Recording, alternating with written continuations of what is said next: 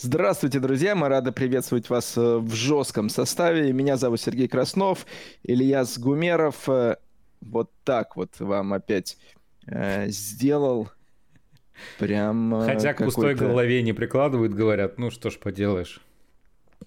К пустой голове. Ну, как-то mm-hmm. так выражение звучит. Я уж, простите, не из этих не из. Да. Ого, вот это.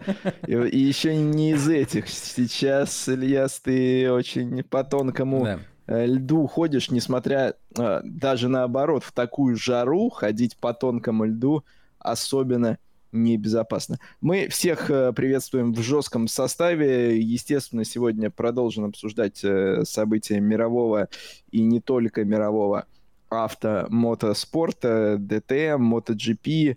Э, если Сергей Беднорук э, нас посетит, то э, обязательно обсудим с ним события Russian Endurance Challenge на Егоре. В общем, друзья, присоединяйтесь и вы к нам, и будет у нас все по жесткому в нашем жестком составе, как мы любим. Ильяс, я слушаю тебя очень внимательно. Сейчас э, наступает тот момент выпуска, так. где я задаю тебе вопрос э, настолько широкий, что шире просто некуда, что надо называть уже широкий состав, а не жесткий состав. Э, что произошло в мире автомотоспорта за прошедшую неделю? Ну, я начну с того, что у нас был Сегодня вопрос уже до старта эфира в личных сообщениях нашей группы ВКонтакте нас спрашивали, будем ли мы сегодня обсуждать WRC, ведь человек не смог посмотреть минувший этап. Вот поэтому спешу, наверное, настроить. Мы тоже, к сожалению, не следили, хотя, наверное, каких-то о новостях мы, конечно же, можем сообщить, потому что, как минимум, сайт motorsport.com в очередной раз спасает нас и сообщает, что Эванс одержал историческую победу на ралли Финляндия. Вот такие вот новости. А, ну, то, что Элвин выиграл, я в ходе уикенда отследил. Естественно, ну как естественно, за э, ходом самого этапа не следил. А, Илья, скажи, пожалуйста, что Motorsport.com говорит по поводу того, что же исторического в этой победе Эванса. Я, собственно, дальше заголовка, дальше не углублялся. Ну, так, не э, а, мы давай прям в режиме реального да, времени, прям давай я зачтем. задаю тебе вопрос У в режиме нас... реального времени. В конце концов, на отдел пола Motorsport.com э, полезай в кузов. Да, у нас новая рубрика, друзья, новости и заметки Motorsport.com. Новая рубрика эфире. назывался «Груздем». Да.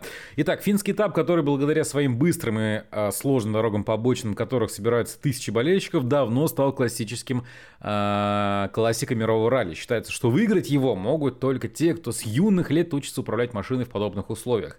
А, самое время вспомнить про нас, потому что с юных лет мы тоже управляем машинами, но в ралли почему-то не участвуем. Я в первый раз за руль сел лет так в пять, наверное. Приблизительно. Ну, что-то что около э, того. Эм. И тут же решил, что надо эту машину продать, наверное. Да, я же любитель все продавать. Итак, в исторической летописи, конечно же, есть несколько исключений. Однако среди тех, э, кто не представляет Финляндию или Эстонию, только великому Себастьяну Лёбу удавалось одержать на этом этапе больше одной победы за, за карьеру. Точнее, такой статистики э, Такая статистика была до этого 2023 года, так как в этот уикенд к обладателю 9 титулов э, присоединился в почетном списке Элфин Эванс. А, Валиец уже выиграл ралли Финляндии в 2021 году, но в этот раз явно не выглядел фаворитом. После недавней убедительной победы в Эстонии таким оказался лидер WRC а, Кали а, Раван Пера. Гонщик Toyota действительно возглавлял гонку в пятницу, однако перевернул машину на спецучастке под номером 8. На этой э, прекрасной ноте к нам присоединяется Сергей Беднорук, и сейчас мы у него узнаем. Сергей, э, как вы считаете, чем так э, отличился этап э, ралли Финляндии WRC в 2023 году? Мне, мне очень понравилось, как Сергей элегантно решил проблему с попадающей в кадр Конечно. подушкой. А Зачем лишний раз вставать? Оп! Оп. Причем, причем, скорее всего, он только что с нее встал. То есть он проснулся. О, эфир. Добрый вечер. Да, от, от смс от сообщения Сергея. Вот Сергей Беднорук. Так, ралли Финляндия. Ну, во-первых, я узнаю, что оно состоялось в минувшие выходные, да, судя по вашему вопросу. Да. Чем... Неужели финские болельщики, как в лучшие годы, валили деревья перед нефинскими гонщиками? Нет, оказывается, что э, этот этап дважды, я так понимаю, никто не выигрывал. В смысле? Называется что, что общего между ралли Финляндии и гонками ДТМ в этом сезоне? Да, да, да. Вот да. Такая. Кстати говоря, общем, очень такая тонкая нить между да, двумя этими событиями. Тонкая, как дорожки спецучастков ралли Финляндии. Да, где на восьмом... Вообще ралли Финляндии за всю историю никто дважды не выиграл. Ну вот сейчас уже выиграл, и я так понимаю, а что у Лёба было историю? две победы, да? А, ну, до этого. Получается, что... Я не уверен. Себастьян Нет. Лёб это уже делал, но кроме Себастьяна Лёба никто этого не делал ранее. А всякие там Юг Хакан, Кунины разве не могли такого себе позволить? Сейчас, Сергей, э, человек в поло Motorsport.com тебе сказал, значит, так и... Погоди, ну вон, э, Тимо Мякинин выигрывал раз, два, три подряд. По Натомхану Микулу три подряд. Ну что вы тут мне? Марко Аллен. Что-то я... Давайте нет, нет, разберемся. А, среди Брионколь тех, кто не 4. представляет Финляндию или а, Эстонию. вот, вот, вот. Я же не случайно про деревья это сказал еще. Да, вот, вот это И это, да, да, да, вот. И э, вроде бы Кали Равенпер, лидер сезона, собственно говоря. Ну, Швеция недалеко ушла от Финляндии, в принципе, во всех смыслах слова.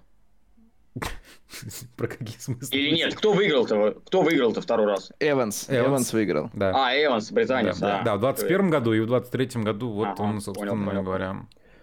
Просто тут э, дело в том, что наши уважаемые зрители, а мы не можем игнорировать их, задали нам вопрос еще сегодня утром в личное сообщение в группе ВКонтакте прилетел вопрос, будут ли участники жесткого состава обсуждать этап WRC, ведь человеку не удалось посмотреть гонку. Мне вот. кажется, это сам Эванс написал. Абсолютно э, логично, что ему не удалось посмотреть в прямом эфире. И такой, слушайте, ну а в жестком составе хоть все обсудят. Ну вот, Элфин, получай, обсудили твой успех на ралли Финляндии. Вообще, э, жесткий состав — это вот э, передача такого рода, Э, что э, ты готовишь какие-то моменты, которые нужно обсудить, выносишь их даже не то что в название выпуска, на вот как бы в описание выпуска. В этом выпуске смотрите выпуски, да, выносится это в описании, и потом ни слова про это не говорится. Вот у нас в прошлый раз в прошлый раз так было. Мы э, анонсировали, что обсудим э, тему производителей, которые гоняются за э, Рафаэля Марчелло с ручкой и бумажкой, чтобы он подписал ручкой. с ними договор. И, в общем-то, анонсировали, и так до этого и не дошли. Э, в общем, э, ходит много разговоров вокруг того, что Рафаэля Марчелло, естественно, такая лакомый, лакомый кусочек на рынке пилотов, и за ним ходят и Ламборгини, и BMW э, попытаются его под свои программы, в том числе, я предполагаю, и в старшем классе гонок на выносливость, подписать. Э, изначально говорилось про Lamborghini, потом BMW всплыла. Здесь я бы еще сказал, что если вдруг, кто знает, если вдруг АСП Жерому Поликану удастся договориться с Тойотой о том, что именно АСП будет э, в GT3, в WC представлять э, японцев, может быть, под это даже получится Марчелло оставить, хотя это не будет прям полностью заводская программа, это будет поддержка заводская определенная.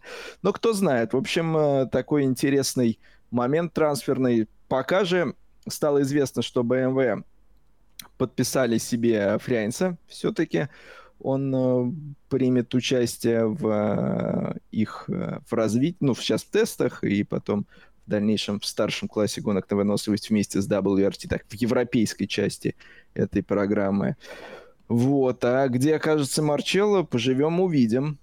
Было бы прикольно его увидеть в ДТМ все-таки, а, но была у него, конечно, тогда такая заочная перепалка ну, даже не перепалка, там Бергер-то мало чего, по-моему, именно конкретно ему отвечал, но когда серия перешла на регламент GT3, так Марчелло ехидно по этому поводу высказывался, поэтому я думаю, что после а этих что, что, что, что, что, как ехидно, что?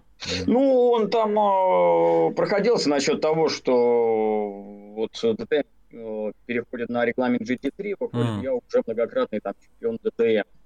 В этом плане он высказывался, что как бы серия теряет свою а, идентичность, уникальность. А, есть и другие не менее крутые чемпионаты на машинах GT3, в которых он добивался успехов и титулов.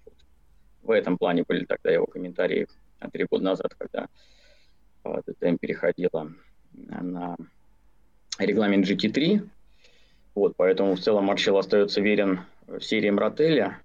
Но само по себе, конечно, такого гонщика было бы очень интересно увидеть в ДТМ сравнении с другими мастерами. И, конечно, Согласен. вне всяких сомнений, я думаю, он там бы боролся уже за настоящий титул ДТМ, а не придуманный э, самим себе. Безусловно. А, по-моему, мы в прошлом выпуске тоже эту э, новость не назвали. Если назвали, то я, конечно же, повторюсь. Мы уже говорили, в том числе сегодня, что в WEC будет э, в GT3 по две машины от производителя, плюс сам производитель, соответственно, называет команду или команды, которые эти машины выставляют. Э, Porsche уже объявили, что команда Мантай будет их в WC представлять, так что э, эта э, лазейка для всех остальных уже, в общем-то, закрыта.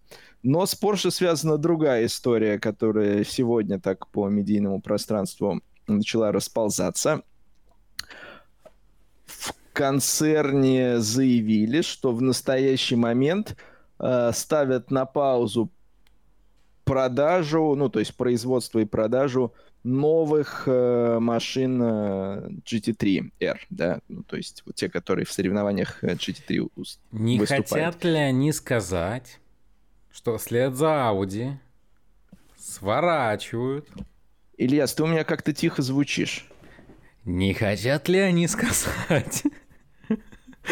Нет, э, этого они не хотят сказать. Тут э, вопрос в другом. Вопрос исключительно в том, что э, у Porsche есть определенные логистические проблемы с тем, чтобы все то множество автомобилей, которые они уже успели распродать, обслуживать.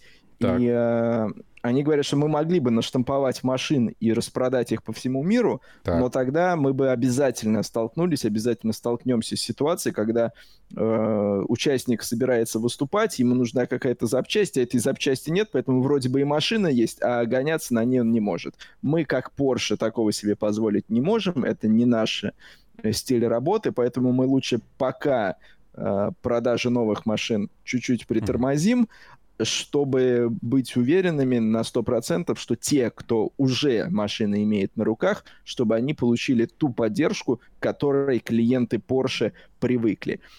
Ильяс, можно ли э, сказать, что ты, слоган... ты получаешь э, запчасти к своему Porsche э, Нет, исправно? потому что Porsche с заботой о клиентах я именно поэтому не получаю. Я же новый-то не купил, у меня же предыдущая модификация РСР. Угу. То есть вот как? так вот. Ну а теперь пока и придется подождать. Вот Можно ли... периодически устраиваем сбор средств на новый Porsche для Ильяса. Да нет, я уже к Porsche, знаешь, перегорел после недавних а, там. Ламборгини Перег... теперь нужно покупать. Мне кажется, это главная вообще сенсация нашего выпуска. Да? Ильяс перегорел нет, нет, Porsche. Шутка, конечно, Осталось как... только сказать Сергею сейчас, что э, трамваи больше не не занимают теплый уголок в его сердце, и все, и тогда просто душ из сенсаций. Нет, Сергей, все хорошо с трамваями пока? Ну, смотря как бы где. Угу. Окей, ну ладно. Мне кажется, для сегодняшнего выпуска сенсаций пока нам хватит, поэтому... Нет, мне... не можно ли сделать из этого сообщения выводы, что... Ильяс, я вот э, попрошу наших зрителей да. уточнить, хорошо ли они тебя слышат. Сереж Беднорук, ты меня хорошо слышишь? Да, великолепно. Сереж Беднорук, ну... Великолепно. Не, Сер... Сереж Краснов, прости, все, я уже запутался. В двух Сережах потерялся буквально. Что-то, да, не так. Потому что даже я вижу, что на самом деле вот там вот есть шкала, она там в красную. Да, но, был... видимо, кто-то решил тебя сделать мне потише. Простите. Окей. А, можно ли сделать вывод из этого сообщения, что у Porsche большая очередь потенциальных клиентов, и в принципе их GT3 очень сильно востребован на рынке гоночных суперкаров? Ну, безусловно, да. очередь за Porsche большая. Э, с начала года, когда машина официально да, стартовала, уже э, несколько десятков цифру то ли 30, то ли 50 машин они уже распродали уже. Вот. Но на самом деле, если вспомнить, э, была еще ситуация с, с ABS или с traction контролем, да, когда Э, Porsche распространили всем своим клиентам информацию, что, ребят, там небольшие глюки, вы пока система Traction Control, вы пока не пользуетесь, мы сейчас там все вам э, все поправим, все, все перенастроим, и, и можно будет снова гоняться. В общем, в любом случае у нового порошачка не все гладко. Mm-hmm. С точки зрения там, технической, с точки зрения поставки э, запчастей с точки зрения BOP в имсе. Мы помним, какие скандалы были на той же Дайтоне. Такой дебют э, э, качковатый весьма, надо сказать. Из других новостей э, тоже событие, которое произошло еще э, на той неделе, но мы его в жестком составе никак не озвучивали. Шейн Ван Гисберген, в общем-то, уже официально так заявляет, что его э, планы в следующем сезоне это выступление в Наскар э, в старшем дивизионе на полном расписании. То есть не только какие-то выборочные дорожные трассы, но и, естественно, овалы на полном расписании э, Шейн собирается в Наскар. А Нужно в ближайшее время... Почему он перешел в Наскар?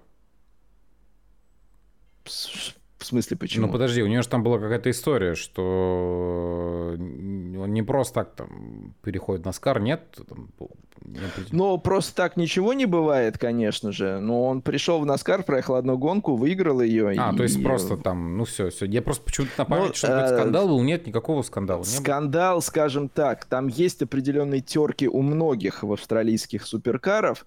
Э, скорее даже не сам Шейн об этом говорит, а Э, другие пилоты, когда им что-то не нравится там в плане судейских решений, бросают фразу, вот недавно было, что вот поэтому от вас гонщики и уходят в Наскар, вот типа того. Угу. Вот такие вещи звучат. Классно. А, но я к тому, что в ближайшее время в Наскаре а, еще и Майк Рокенфеллер собирается провести гонки, естественно, на дорожных трассах, так что а, вот... А, У такой... него уже был опыт такой.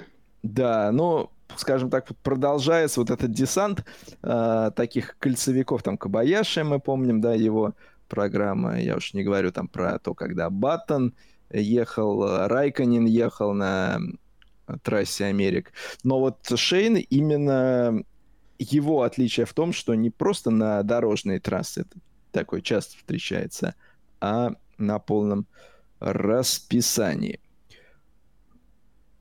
Сергей, угу. скажи, слышал ли ты такую интересную, мне кажется, новость? Что... Я думал, ты меня спросишь, слышал ты Леонида Агутина. Это я спрошу чуть попозже.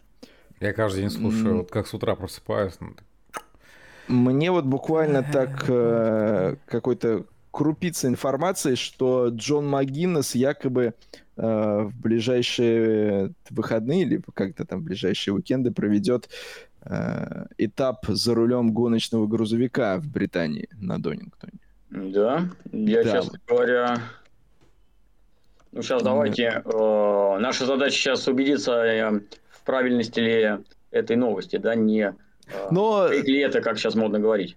Да, не фейк ли это, и просто да, довольно интересный такой э, сюжет, мне кажется. Джон Магинес, э, легенда э, роудрейсинга двухколесного, и тут э, за рулем Скании на International Truck Grand Prix собирается... Интересно, что при вбивании в поисковик уже имени и фамилии сразу следующим предложением, э, следующей фразой предлагается как раз трак рейсинг. Так что, видимо, не мы одни проверяем на подлинность данную информацию.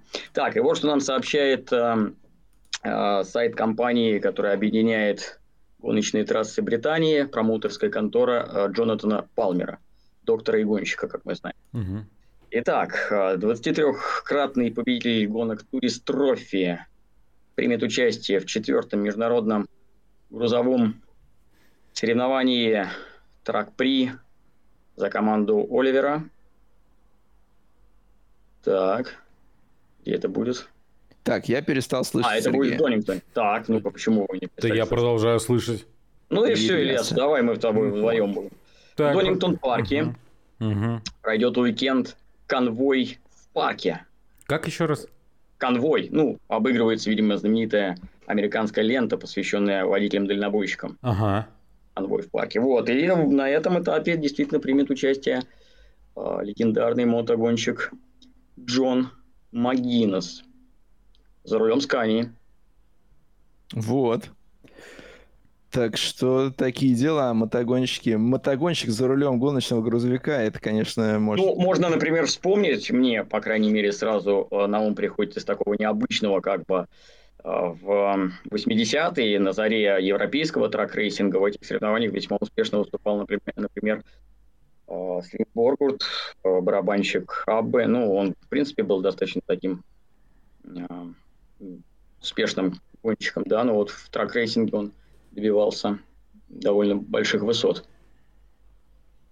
Но не таких, как в поп-музыке.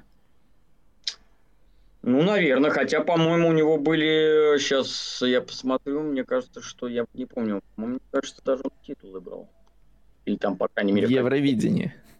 Нет, нет, я не про это все. Я про автомобильные соревнования.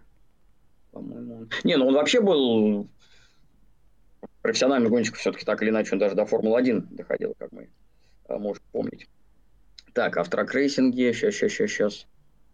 Кажется, что у него даже, по-моему, были...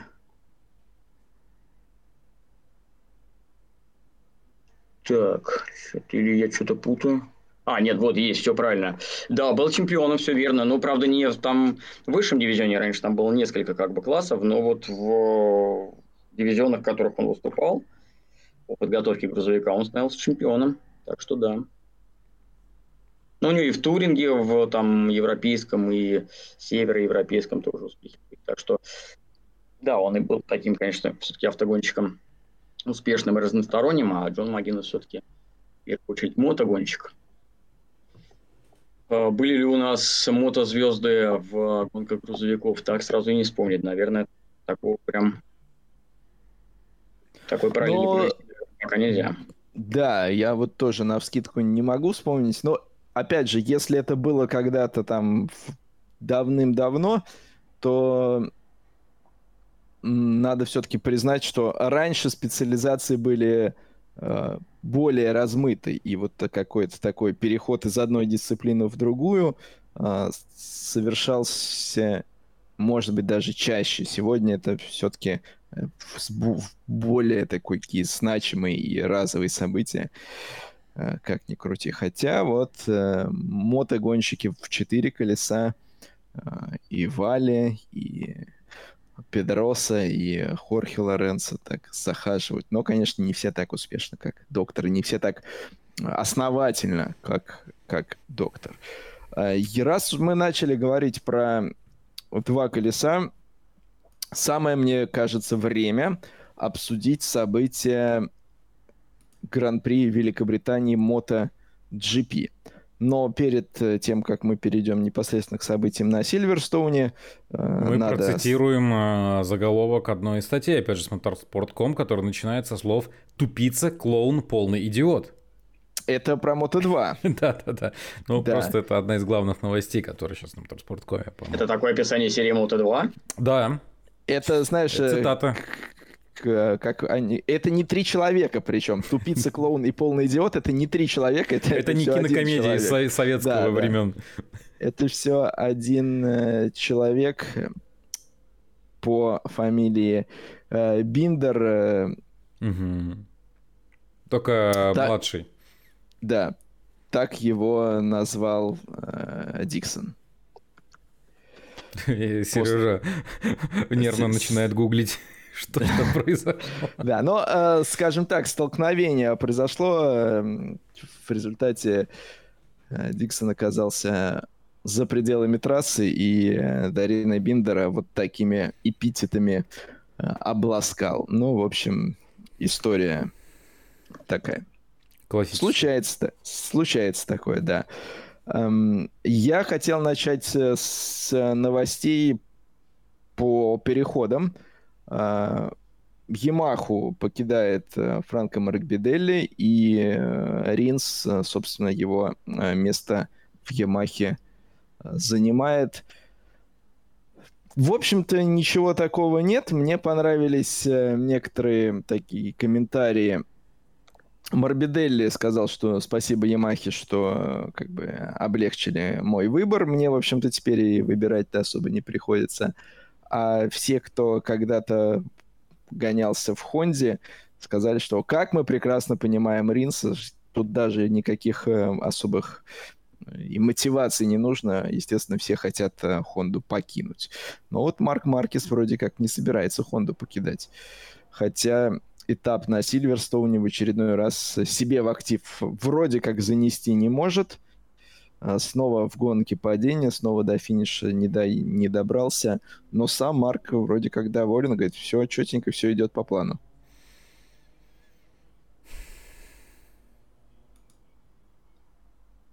Неловкая пауза повисла. Мне просто интересно было, сколько она продлится. Вот. Если а бы я не сказал, в принципе, я думаю, мы с Ильясом могли бы ее продлить. Да. А, надо сказать, что в Сильверстоуне Фабио Квартарара снова ездил, ездил топлес.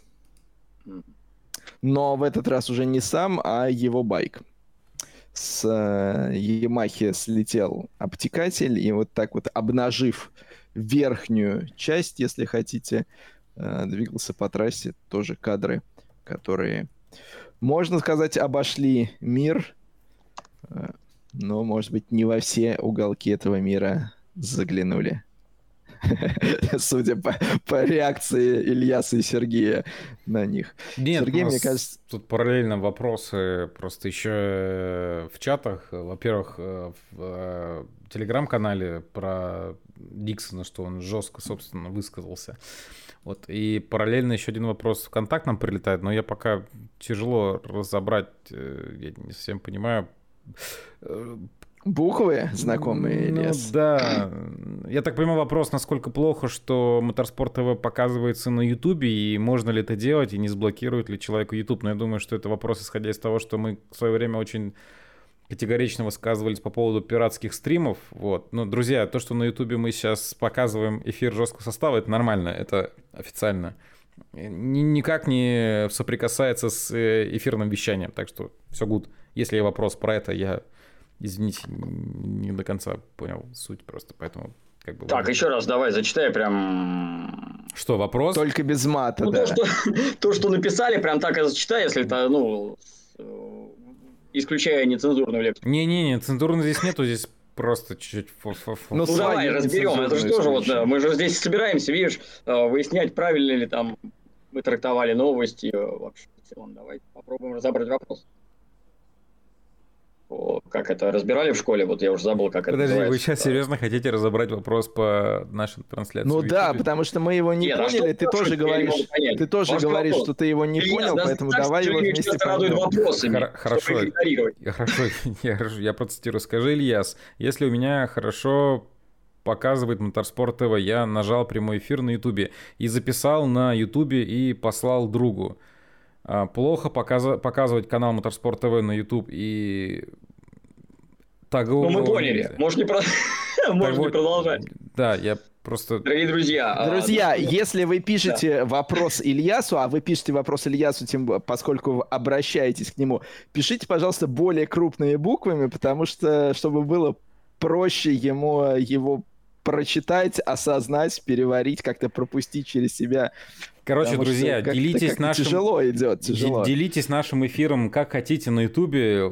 Делайте, записывайте, распространяйте своим друзьям. Мы только рады, рекомендуйте, делайте репосты. Если вопрос к этому, мы только Погоди, рады. человека, я понял, имел в виду, он хочет записать, выложить. А, это нарушение авторских прав. Нет, это пусть делает. Мне не жалко мое. А, уже можно? Это Нет, можно. Нельзя, подожди, подожди. Илья, что ты, что ты творишь? Сейчас Нет, мы с... закончим подкаст, а весь YouTube будет в наших трансляциях. Нет, со ссылкой на официальный... Народ только и ждал вот этого разрешения, понимаешь? Нет, со ссылкой на наш Сначала Дмитрий Анатольевич дал это разрешение, но не все поверили, а теперь, когда уж стал, что можно. Да. Вернемся к этому позже. Да, но я так понимаю, что, что победа Алиша и Спаргера вызывает куда меньше эмоций, чем э, пиратство на Ютубе. Да, ну, ну, э, честно говоря, я как бы видел заголовки и итоги, я просто посмотрел именно итоги, вот таблицу как таковую, но прокомментировать никак не могу, потому что, к сожалению, не было возможности, естественно, ни но... лицезреть, ни как-то из-за нехватки времени более детально ну, факт изучить. Но факт... в целом, когда я уже увидел вот э, само известие о победе Спарга, я, конечно, тут же вспомнил, что, в общем-то, апреля на Сильверстоуне выглядело и в предыдущие годы очень сильно, поэтому счел, что, наверное, вполне закономерный и логичный результат. Сергей, у меня знаешь, какой вопрос? Э, ты так навскидку не вспомнишь, в какой сезон э, MotoGP стали использовать э, новую прямую старт-финиш? Потому что уже когда... Формульный? Да, да, да. Точно, Потому что... Э, когда мы показывали, точно использовалась для MotoGP старая. Да, вот Поэтому либо с прошлого года, либо вообще с этого. Вот в этом сезоне я не помню точно, что было в прошлом, но вот в этот раз меня как бы, поскольку все было на последнем круге, да, обгон за лидерство на последнем круге, угу. мне прям бросилось в глаза, что старт, прямая старт-финиш — это формульная прямая старт-финиш, а не историческая прямая старт-финиш, которую продолжали мотогонщики долго еще использовать. Да. Вот. Э, так, мы сейчас попробуем этот вопрос. А, Алеша Спаргара на последнем круге опередил э, Пека Банея. А, с этого года. Вот, с этого года. С, с этого года. Мне очень понравился такой момент. Э, MotoGP э, выкладывает видео из комнатки перед подиумом, где чаще всего участники смотрят какие-то хайлайты гонки и какими-то комментариями обмениваются. Иногда бывает интересно, иногда бывает менее интересно. Но здесь, э, поскольку э, Эспаргара опередил Баньяю перед поворотом, э, перед связкой Maggotts Becketts. Э, дальше э, прямая Hangar Straight, да, ну, прямая, ангарная прямая. И Эспаргаро так поворачивается к Пекко и говорит, слушай, а что ты на обратной прямой-то на Hangar Straight меня не контратаковал? Так смотрит на него не понимая, не понимающе. А Баньяя такой, ну, я, я, я так замялся. Я думаю, когда же ему скажут, ну, я за чемпионат борюсь, мне как бы вот это за, зачем все мне? Оно мне нафиг не надо. На последнем круге, да еще при накрапывающем дожде.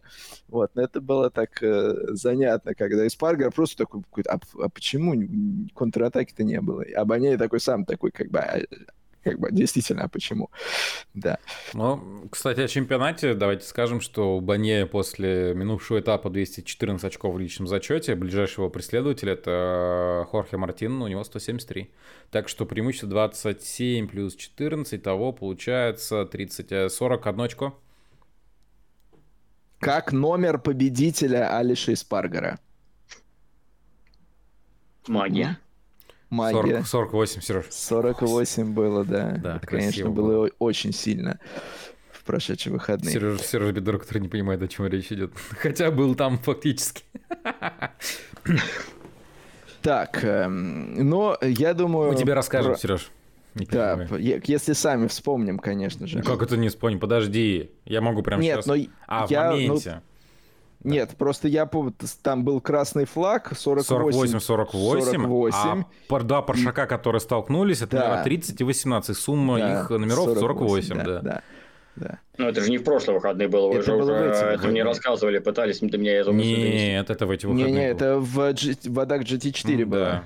В эти выходные. А что-то еще в прошлые выходные что-то такое же выскладывали? Или это были другие. Да мало ли, это мы, было мы, с Валентина Росси, то, что 46-я победа для... Не-не-не, да. не, не про магию чисел, а именно что-то там, типа, 21 плюс 21, 20. А, это у нас уже давний прикол. 23 плюс 26.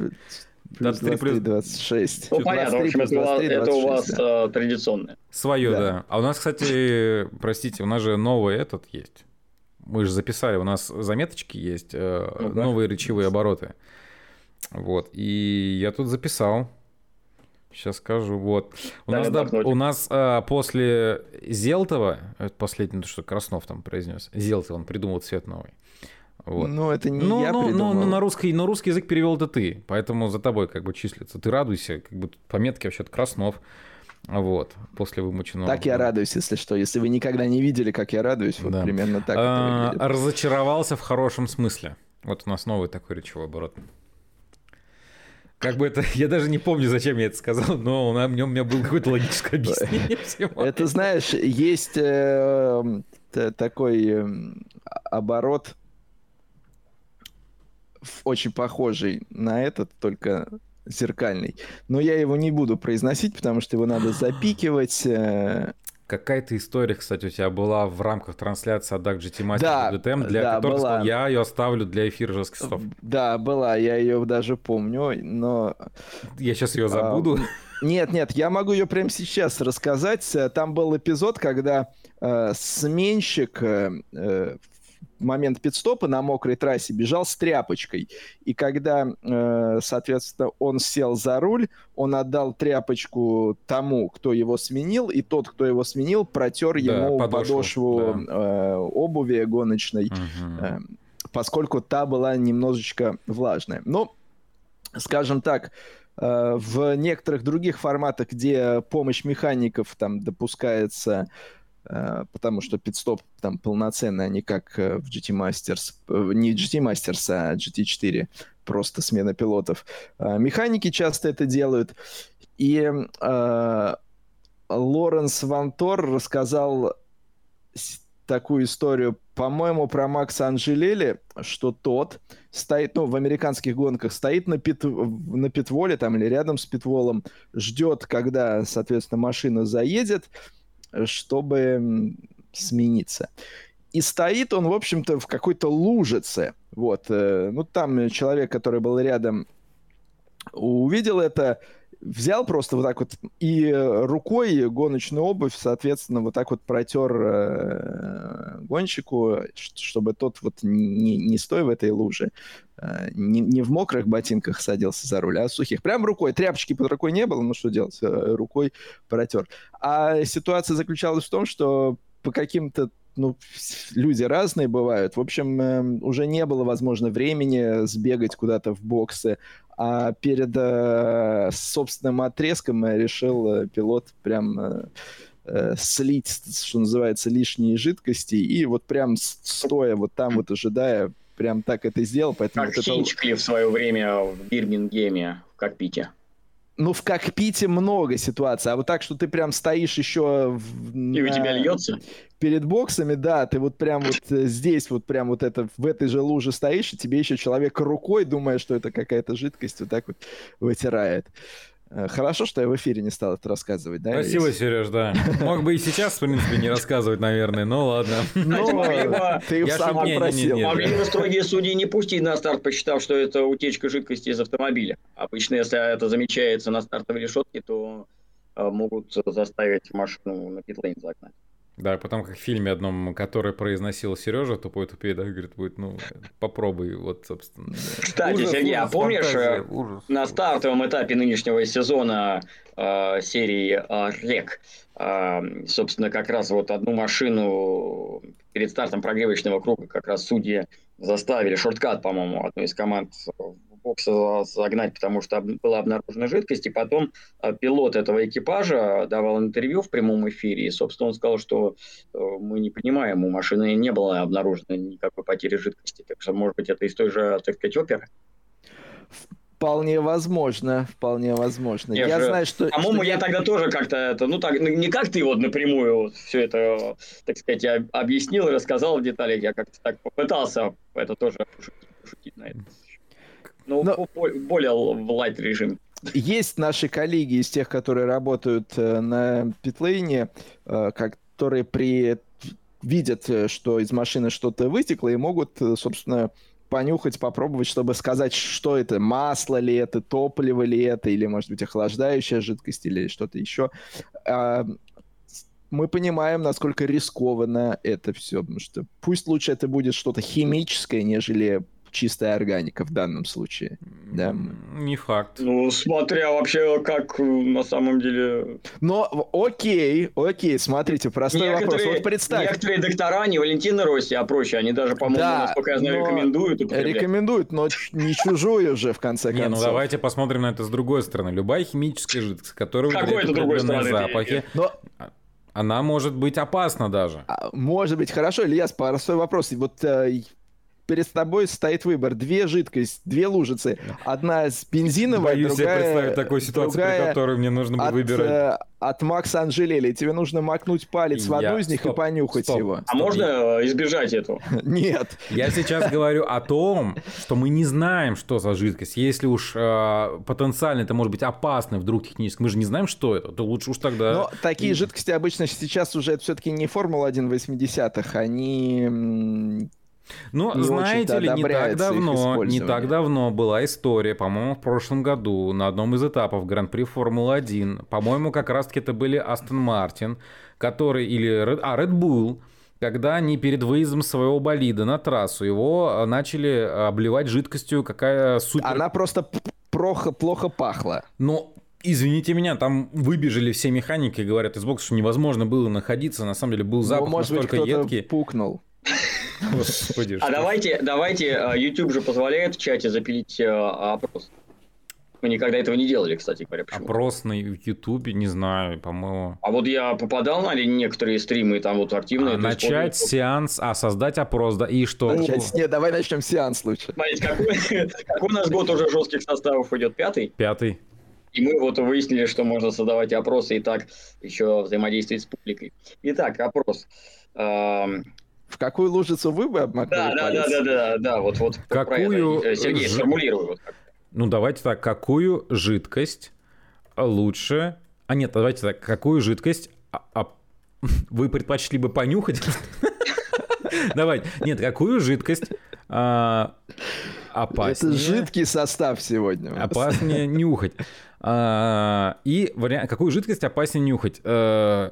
Ну тут вопрос не, не опаснее, не опаснее, опаснее, выбор, выбор. это выбор, а, да. Нет, и... давайте мы этим вот не будем заниматься. Да, да, да. Я как-то это, это уже, вот знаете, не, не начало техническую было... или да. органическую, вот так вот будут варианты. Один вариант техническую, а второй вариант органическую.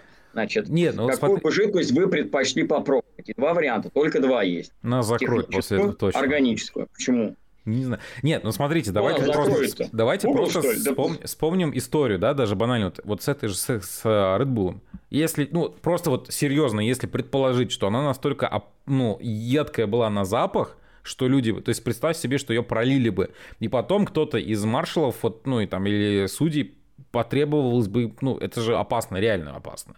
То есть, извините, я просто человек, который работает с химическими И кто-то, и кто-то из маршалов и судей ее что, попробовал бы? Не, ну даже я, не, я сейчас на полном серьезе. Некоторые за жидкости, вы же прекрасно понимаете, что они могут, ну, нести довольно серьезный ущерб вашему здоровью. извините меня, лучше у, урина, чем вот это вот х, фигня. Ну, она же как там научно называется. Урин. О, боги. Куда нас жесткий состав довел? Я не знаю. У нас тут вопросы, кстати говоря, прилетают. Да, да давай. давай. Сейчас, подождите.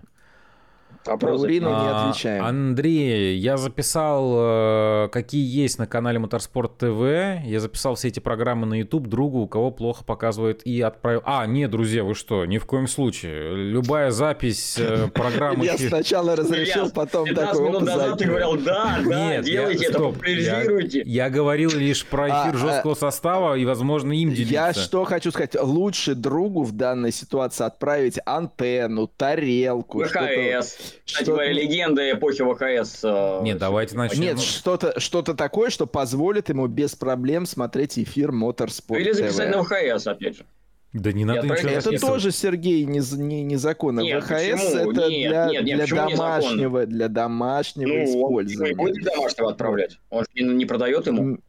А, нет, если ты передаешь кому-то смотреть, к тому же мы, мы же не а получаем... Как? Помнишь, как э, в свое время вот э, музыкальные исполнители стали как бы отчисления от продажи болванок стали идти вот в какой-то это фонд. Э, не, ну мы же не продаем кассеты и, и диски. Нет, в том-то и дело, что в данной ситуации от продажи пустых кассет мы должны получать, потому что на эти кассеты записывается наш контент и распространяется без, собственно, уже нашего участия. Ну, я думаю, что нет. Но мы позволим все-таки записать на ВХС и отправить. без один, один позволяет в YouTube, другой ВХС. Нет, не ну, нет, погоди. Стоп. Ну а что ты хочешь сказать? Ты хочешь сказать, что если я тебе сейчас принесу запись Гран-при Европы 97 -го года и дам тебе посмотреть ее, чтобы ты порадовался еще разочек. Ну, по сути, что, что, они, что я, ты, что наруш, я нарушу, ты нарушаешь Но... закон. Не, не, нет, нарушает. А, на текущий момент не, а, ну, там можно покопаться, но в теории ты нарушаешь, потому что это как, а, смотри, как история, вот, которую наш телеканал коснулся совсем недавно. То есть программа, неважно, что она создана когда-либо, но на текущий момент она подпадает это под закон... мы говорим про шампанское имени неважно, и неважно, неважно, неважно. Каким образом, если, если доказано, что эта ВХС-кассета является официальным, выпущенной самой непосредственно там Liberty, нет. ну, а, все. Нет, нет, ты... Расп... Выпущенный ВХС, я ты записал расп... трансляцию расп... с телевидения. Ну ты распространяешь. И что? Что значит распространять? Я даю эту кассету, я ее даже не копирую, я даю посмотреть другу, просто Ну, посмотреть. она изначально является незаконно выпущенной. Ой, дорогие друзья, у вас юристы, по-моему, немножечко не в ту степь повели нет, с этими форма- формально, формально, это как бы э, нарушение. Mm-hmm. Это, знаешь, это как вот... Я понимаю, о чем говоря, хочешь как... сказать. Да, я извини, я понимаю, о чем говорит Сергей Беднорук, я соглашаюсь, но по сути, да, то есть э, это распространение контента, принадлежащего... Нет, в, да, в, в данном случае я просто хочу сказать, вот обратить перевести То есть, на нажимая кнопку Подожди, REC, сейчас... хотя э, если я хочу записать э, гоночную трансляцию, я уже нарушил. Нет, если как ты нет? ее записываешь для себя и потом пересматриваешь. А, а, а как ты разделяешь для себя или другу очень, я даю посмотреть? Очень просто. Если как? ты слушаешь, ты купил, ты знаешь... А если он меня подожди, попросил подожди. записать, он меня попросил записать, он не может, у него нет, он меня попросил, я ему записал, а не себе. Ну, слушай, это, это уже такая казуистика. Да вот в том-то и дело, что не надо ерундой вот. заниматься. Я, я хочу... Друзья, обменивайтесь в ХС.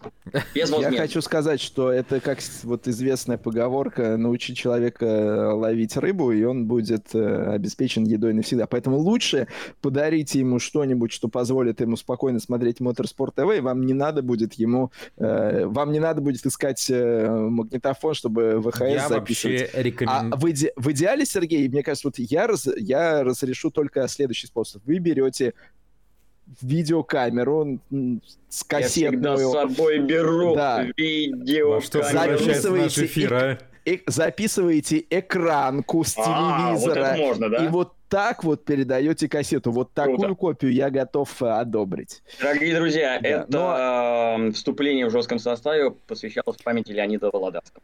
Я на, на секундочку хочу... За... Ай, да, бог с ним, ладно, продолжим. Нет, давай. Погнали давай. дальше. Да. Следующий тем. Следующий вопрос засчитываю. Да. Не, я просто... Про... Еще раз, друзья, в любом случае запись эфира и распространение материалов является, по сути, а выкладка, еще опять же, внимание, не просто передача. Мы не выкладываем, мы другу ВХС даем просто. Стопа! Тут вопрос был конкретно про выкладку на какой-то свой канал. Это является Слушай, Ильяс, ты 15 минут назад выкладку вообще разрешил. Сказал, да, давайте. Я сказал а сейчас... только про жесткий состав, который... Он просто еще не проснулся.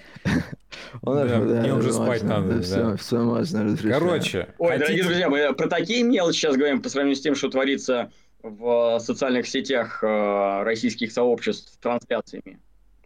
Ну а что теперь? Ну а мы вот э, вот последний вообще последний оплот, оплот, да. оплот здравого смысла прав. и да и легальности в этой э, стране. Мире, практически, практически гаранты Конституции. Нет, гарант у нас... Можно я, э, друзья, гарант у нас на, есть. На, на секунду просто очень, очень, очень так вот можно сделаю, если вы не против. Очень надо. Сейчас Ты куда? Я сейчас вернусь через ровно одну минуту.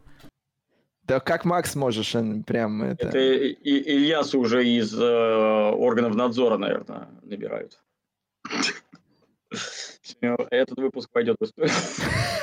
Это было почти как у Василия Уткина. Ну, конечно, не так эпично. Да. Um, да, да. А Ильяс ушел, мне кажется, самое время поговорить про Индикар. Э, Индикар э, в Нэшвилле прошел этап. Э, Сергей, я так не знаю, насколько тебе удалось последить за тем, что не в удалось. было. Кайл Кирквуд выиграл гонку, но в целом, если до этого многие так в сторону Нэшвилла э, кривили носом в плане того, что там какие-то супер сумбурные гонки были, мы это обсуждали здесь в жестком составе, то в этот раз все было не настолько трэшово. Ну, слава богу. Да. Единственное, а... что могу сказать, эту новость я прочитал и запомнил, что в следующем году э, на трассе в Нэшвилле будет изменена конфигурация, и именно в городе музыки будет завершаться чемпионат 2024 года. Да, да. Но мост сохранится, так что можно не переживать.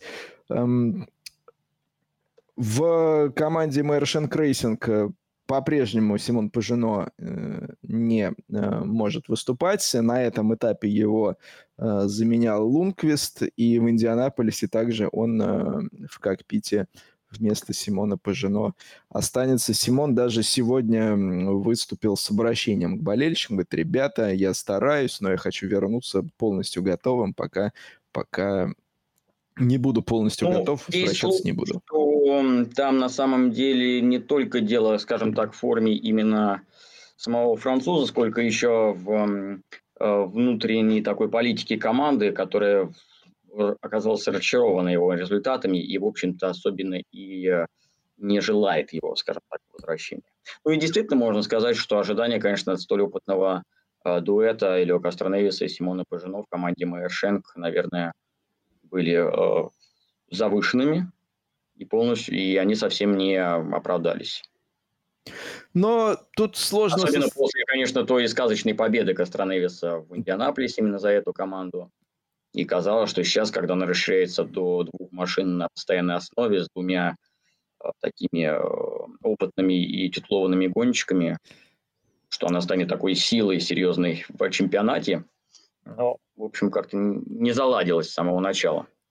Здесь сложно сказать, э, вот в той ситуации, когда оба гонщика вроде бы не показывают результаты, ну, нужно ли валить все на пилотов или можно не, не, не, конечно, здесь это комплексно, да. да. Я, я имею в виду, что вина не пилотов, разумеется, а в целом комплексно вот э, эта команда с этим составом э, надежд не оправдала, конечно. Но я... внутри команды вроде вот есть слухи, что, э, ну, наверное, валит во многом все на пилотов, того же Пажено сейчас э, не хотят, скажем так, быстро возвращать я бы отметил, что в Meyer Shank Racing в целом этот сезон э, не очень такой может быть, эм, гладкий, в том числе и в их э, части в, имсе, в гонках на выносливость. Сейчас вроде бы результаты пошли на, на лад более-менее, но мы помним победа в Дайтоне, скандал, дисквалификация. После этого прям долгое время не удавалось как-то из этого крутого пике команде выйти, но вот сейчас вроде бы. Поэтому в целом, э, вот мне кажется, у команды был такой подъем, в том числе и, да, вот победа в Инди 500, после которого, может быть, кому-то показалось, в том числе в самой команде, что вот сейчас нам повалит, теперь мы супергранты будем в каждой гонке бороться только за победу, а все остальное это неудачи. Э, что немножечко с реальностью э, разошлось. Ильяс, все в порядке? Да, извините, я очень хотел эффектно появиться, но получилось... Ну, у тебя довольно эффектно, да. Получилось уйти? Да. Ну, стул из-под тебя просто вы, вылетел. Да, да. Как... Ну, я хотел не портить. Ну, ничего, если вот этот эпизод будут вырезать, тиражировать, передавать из поколения в поколение на ВХС этот? и DVD, э, других носителях, да, этот. Если... Это не будет нашим нарушением наших прав? Ну, если это не будет использоваться в коммерческих э, целях и с упоминанием авторства в этих целях, пожалуйста. Даже не на меня Просто, лично, на жесткий Ильяс, не, не переживай, нет, будет именно на тебя. Вот будут именно показывать, как ты ползаешь в кадре и упоминать авторство. Это я, Ильяс Гумеров. Да я уже это понял, Ильяс что Гумеров. я опозорился на всю страну в прямом эфире. Ну, Тут да. такие на вопросы... многомиллионную аудиторию, не только нас смотрят на всем земном шаре, Илья. А Эванс, победитель, двукратный победитель ралли Финляндии, да. как мы знаем. И Жан Тот, я так понимаю, тоже заинтересуется после его упоминания в прошлом эфире. Кого мы еще с днем рождения поздравляли? О, мы не с днем свадьбы. рождения, мы свадьбы а, отмечали. Свадьбы, Кстати, да. я тут, знаете, про свадьбы я подумал, что вот я вроде бы бросил, что мы не рассказываем про свадьбы, на которые нас не приглашают. А потом подумал, подождите, а нас ни на какие не приглашают, что нам вообще что ли про свадьбы? А вы знаете, у кого сегодня день рождения? Ну, давай. И не просто день рождения, а юбилей. 70 лет. Ну, Ильяс, у тебя что? Кто-то будет угадывать, нет? У Александра Кабановского нет. Ну, 70 ну, лет. Ну, а Александр суперстар, но не настолько. Так, а подсказка будет? Это, да, давайте, подсказка, которая, естественно, как судит, не, но поможет, все равно нужно будет подумать. Один из э, чемпионов мира по 70. автомобильным гонкам кольцевым. А? 70 лет, сегодня юбилей. 70 лет, да, вот теперь можно уже сопоставлять примерно так. Если сейчас 70 лет чемпиона мира, а примерно когда он мог стать? Вот давайте так. Да, э, а, а, ролист. Нет, кольцевой, я же сказал, чемпион мира кольцевой, в кольцевых да. гонках, да, кольцевой, поэтому сужаем до кольцевых. Ну, давайте начнем от возраста, и, собственно, если сейчас ему 70 исполняется, то примерно в какой период он мог Ну да, я же, блин, мне это сильно поможет, ага. Ну, так, прикинуть просто, если сейчас 70, во сколько лет он мог так. примерно, ну так, какой период? Ну, 40 лет назад, допустим. 40 лет назад. Ну, плюс мин. Нужно подсказку, как бы горячо холодно. У, у Росберга? Ну, Нет. Росберг, наверное, постарше уже, хотя... Росберг я постарше, не... я Ну, Кею, да? Да, мне кажется, да. Ну, я проверю, сколько Кею лет, и мы от этого тоже сможем оттолкнуться. Но не, 80... мне кажется, что... Чемпионом он был в 82 году, я вот от он, этого да. оттолкнулся. Мне кажется, больше уже лет. Ему, наверное, под 80. Ну-ка, ну-ка. Нет, не намного, ему 74, не намного, он старше, но тем не менее, в декабре ему 75 исполнится. Ну, в принципе, эти пилоты на, даже давайте так, еще на трассах больших призов встречались. Так, ну а, а чемпионом он был после Росберга? После. Ровно 10 лет спустя. Мэнсел? Кэнсел, уху, Ильяс опередил Сергея в этом. это просто браво, это просто браво, Сергей. Ну, тут я, да, я Ильясу аплодирую. И Google тоже. а, ну... Понятно, все равно это было красиво, конечно. Не, я бы мог, конечно, да. А юбилей, юбилей он отмечает без усов. Стоп, стоп, стоп. А можно сейчас мы этот, подожди, вот сейчас вот резанем, ты, Сереж, на монтаже потом, сейчас, вот сейчас это, а, Сереж, ну это же Мэнсел, да? Ну, Ильяс, браво. Я знал, да. Вот это вот вставите, ладно, потом, все, нормально. Хорошо. Да. И вот это тоже вставим. Да, спасибо. А, вот. Да, Мэнсел. Ну, Мэнсел-то свадьбу э, сыграл свою уже давно, и... В общем, С Розанной. И этим пользовался Пике очень э, много лет. Не давало ему это покоя, конечно. А, по поводу свадеб, тут еще во французском издании прочитал, что у Патрика Нидерхаузера была свадьба. Но там, знаете, там так как-то написано с как такой не очень я разобрался во всех перипетиях вот этой э, жизненной ситуации. Но из того, что было написано, я понял, что Нидерхаузер женился на девушке, у которой э, такая же фамилия, на я и как бы французы... Ну, это удобно, можно не менять паспорт. Да, вот французы на эту тему иронизировали, но я так как-то думаю, хм, интересно. Может быть, вот. это его сестра? Но я надеюсь, что нет. Все-таки Швейцария достаточно консервативная страна, чтобы вы не думали. Вот, поэтому, ну, в любом случае, Патрика Нидерхаузера... А что мы можем подумать, Сергей? Мы поздравляем. Да мы можем много что подумать. А он прям в Айфелях эту свадьбу, что ли, сыграл? Или Нет, это, это было давно. Просто информация до меня дошла. Ну, как давно? Это было примерно тогда же, когда и Кристофер Мисс свою свадьбу сыграл. То есть это было... Сговорились прям. Несколько... Да. Но э, традиционно, да, все вот ищут вот эти паузы в сезоне, чтобы потом э, жениться. Но всегда э, в, в спортивных командах, там, футбольных, хоккейных, э, поскольку молодежи много, свадеб много, все свадьбы, соответственно, приходятся на отпуск, и э, внутри коллектива всегда э, ребята договаривались друг с другом, кто когда свадьбу отмечает, чтобы не было наложений, чтобы сначала у одного все погуляли, потом у другого, потом у третьего, потом э, разводы и по новой. Вот. Такие дела. Первый час э, с горем пополам нашего эфира мы завершили, и теперь, э, в общем-то, э, я просто на секундочку предложу остаться в Америке, в ИМСе опубликовали календарь на 2024 год. А, сам календарь мы сильно а, анализировать не будем, но там есть некоторые моменты, которые в том числе представителей крупных концернов озадачили. Потому что целых три пересечения с этапами WEC. Правда, в одном случае э, это этап, где в IMSI старший класс не гоняется, поэтому его можно оставить за скобками. Но э, производители, во-первых, рассчитывали, что такое пересечение будет одно. Э, получается, что два пересечения с календарем WEC. Но у все-таки э, у тех, у кого программа и в WC, и в IMSI в старшем классе, у них э, разные экипажи под одну и под другую программу. А еще больше производителей озадачило то, что этапы ИМСы в следующем сезоне совпадают с э, датами проведения гонки 24 часа СПА и 24 часа Нюрбургринга.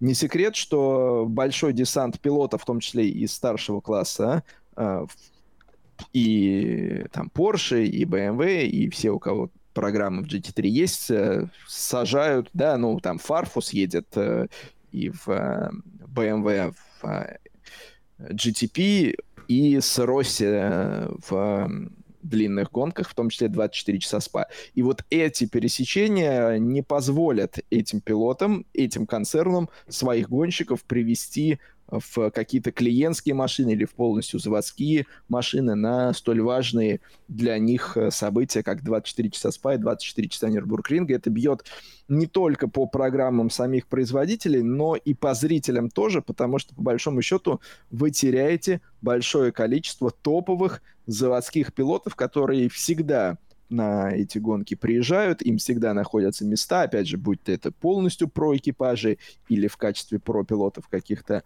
там проам э, программ. Но вот э, такое пересечение эти калиточки э, закрывает, э, что в целом э, озадачило многих. Не сказать, что это ожидалось и предполагалось. Это был такой неприятный сюрприз. Но, в общем, э, сейчас, когда календари объявляются, пересечений таких избежать, естественно, очень сложно. Гонок много, а календарный год... Один. А календарный год один. Именно так, Ильяс.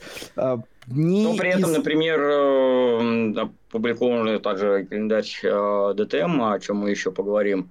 И там как раз пересечение с ВЭК э, полностью, собственно,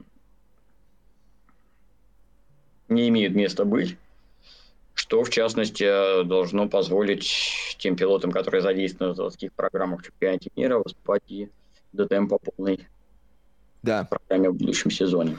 Да.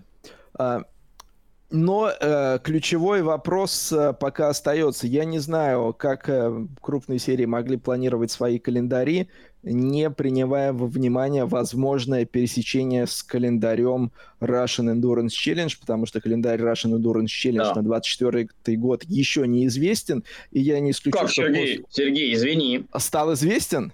Он не то, что стал известен, он стал известен еще месяц назад вообще-то. Да? Еще. Опаньки. Я... Russian Endurance Challenge – свой проект календаря на 2024 год опубликовала раньше всех гоночных ага. серий на планете Земля. Но, видимо, и сейчас я готов его зачитать. Я даже тираж... скажу, когда рас... это было сделано. Тиражировали, так что это даже мимо меня прошло. Сергей, ну... Я, да, я... Повестки. Это же было событие в июне. В Опубликован июне. календарь на следующий год. Сейчас. Сейчас Давай зачитаю. Сверим. Давай с ДТМ сверим, совпадение есть или нет.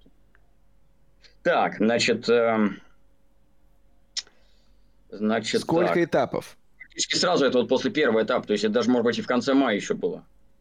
Этапов раз, два, три, четыре, пять, шесть предварительно. Ого. То есть это увеличение.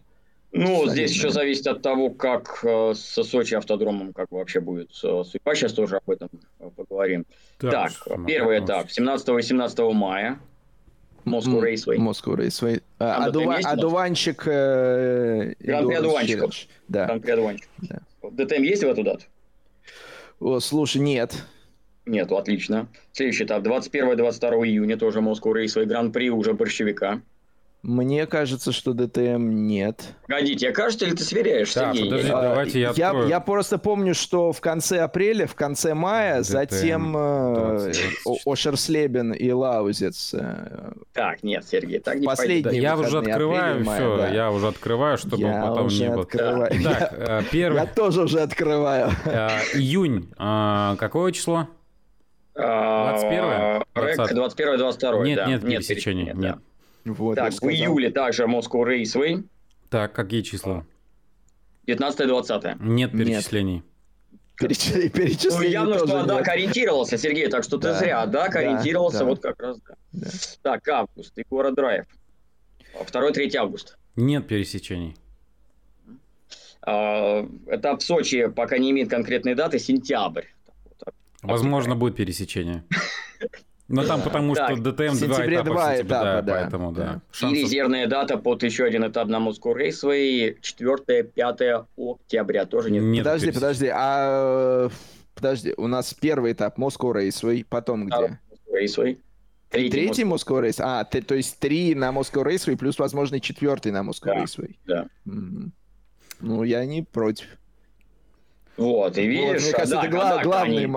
главный момент календаря, то, что я не против. Мне кажется, это... Это, это само собой, но также нельзя не отметить, что АДАК, они именно свой календарь составляли так, ориентируясь на опубликованное уже на расписание РЭК, чтобы не было... Безусловно.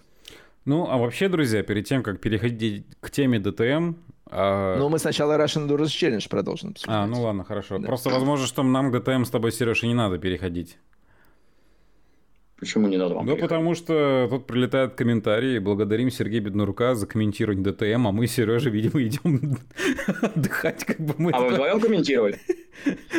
Да. Да? Да? Да. А. Тебя, Сережа Беднорук, благодарят. А ты говорил, ты приехал один на квалификацию. Ну, приехал, а, ну, правильно, приехал ты один, а я спрашиваю, встал Что мне, с группой поддержки приезжать, что ли? Ладно, к этому еще вернемся. Так, рэп. Э, да, рэк. Да. Мерседес. Ну, а, э, Сергей, Егора. Егора, расскажи мне... Сергей, Егора Драйв. На трассе очень обижаются, просили тебе это передать. я смотрю... Да, я более того, я когда описание сегодняшнего выпуска составлял, я написал Егора, потом вернул курсор курсор обратно и исправил на Егора Драйв. А еще а, они всегда требуют, чтобы э, название автодрома у них было только в кавычках. Ну, это уже лишнее. Нет, это их требование. А, нет, это, это окей, хорошо. Так, мы сейчас вернемся а, к теме оно VHS, же в два, Оно в, два, оно в два слова пишется или через дефис? В два, два, два, два слова. Но там и, я мог ошибиться. Слушай, если через дефис напишешь, вообще, не знаю, тебя исключат из... Ну, значит, меня не включили, поэтому... Персона номер. Пока включить меня исключить не могут, потому что меня еще не включали даже. А, давай, Сергей, э, Гараж Фест. Да. Конкурент Лимана 2016 э, года получился у нас с точки зрения антуража. Мне вот интересно прежде всего а, понять. Вот э, при, приехал ты в Петербург, а, вернее, уехал в Ленинград, а приехал в Петербург, как вот это все на свете. Что дальше? Как добираться человеку до трассы? А, смотри, а, я а, приехал в город-герой Ленинград в пятницу утром на Красной Стреле. И мой путь лежал в этот день с вокзала на горнолыжный э, курорт, но не Егора, а Охта. Вот так. Mm-hmm. То есть я побывал за два дня на двух горнолыжных курортах Ленинградской области. Отдыхали, получается? Ну, что, конечно. Еще? делать-то в разгар лета. Ну, логично. Культурная столица. А, вот. До а, горнолыжного курорта Охта я добирался на таксомоторе. Обратный путь оттуда, в центр, был не столь прост, потому что из этой Охты а, заказать такси оказалось задачей непростой, ибо никто не хотел туда э, из а, таксистов ехать и забирать меня. Поэтому меня сначала довезли. А Сергея Афанасьева не было, да? Да, Сергея Афанасьева не было. Я думаю, сейчас меня лишь довезли до ближайшего э, центра Мега, Парнас, и уже оттуда, и то недалеко не с первой попытки, и не сразу мне удалось э, заполучить, э, так сказать, таксомотор до города. Но добрался. Вот это звучит все неаппетитно. Так, ну а на следующий да, день... Не Афанасьева, представил... не Алена просто, не... ну... Нет, нет, я с точки зрения вот как бы я понимаю на самом деле, что если там про Moscow Raceway говорить, то тоже я э, там, в жизни туда как-то своим ходом не добирался, и э, я, но с другой стороны это делал Бруно Спенглер, поэтому, ну... На Moscow Raceway я, кстати говоря, добирался на электричке. Садился я... на несуществующей сейчас уже платформе э, Ленинградская, которая сейчас Покровская Стрешнева. А вот, добирался, да. Был вот. И, обра- и обратно, обратно вот не помню, ездил я. По-моему, обратно тоже ездил на электричке. Но не суть. Вы упомянули э, Сергея Афанасьева, но сейчас мы дойдем до этого. Я же еще не описывал свой путь назад. Это самое интересное всегда. Что там, да. на трассу успеть можно. А вот дальше. У меня после Сузуку. гонки был авиарейс. Ну, практически как и вот тогда в случае с Сергеем Афанасьевым, который нужно было успеть. Но прежде мы, э, значит... А, ну да, собственно, и э, кто же меня э, подводил на сей раз в отсутствие Сергея Афанасьева? Как вы думаете? Ну, точно не Мэнсел. Нет, не Мэнсел. Так. Не Мэнсел. Меня подвозил... Сейчас а, я э, спрошу... Можно ли называть, да? Да. Ну вот Антон Борисов в комментариях предполагает Ален Прост. Но Ален, предполагал... Прост, Ален Прост э, был на Moscow Raceway в свое время, кстати говоря, на открытии. Ален Прост это, кстати, так я по... чуть... Да, ну я просто понял, мало я ли, понял. я же, я же не знаю, куда у вас фантазия сегодня. У нас, у нас сегодня гипер какой-то интерактивный эфир, поэтому вот я отличился тоже. Так, вот, ну, Сергей, и... давай. Так, меня вез э, ну, и на трассу, и, в общем-то, потом... Он сейчас придумывает или что, я не могу понять? Нет. Нет, он просто в сервисе такси смотрит, как правильно там Марджахол, там, кто его вез. Нет, я благодарен за то, что, собственно, этот человек согласился меня и оперативно после окончания церемонии награждения, пожертвовав концертом Леонида Агутина и Владимира Преснякова младшего. А, слушай, да. я думал, тебя сама Агутин вез. Нет, он выступал. Он, он, Концерт он готов... отменяется, поскольку он Леонид был готов повез... после концерта, повез... но это меня не могло устроить. Вот в чем проблема. Он так был готов, конечно, как и Пресняков. Они буквально-то поролись между собой за это право, но только после концерта они могли сделать. Так. А без меня э, Дмитрий Крылов. Смотрели ли вы э, телепередачи о путешествиях в 90-е годы? Что-то знакомое, Дмитрий Непутевые заметки. Именно. Mm-hmm. Ну, правда, не сам он, а его сын. Его сын. А, а похоже на него человек, да? Сын. Сын.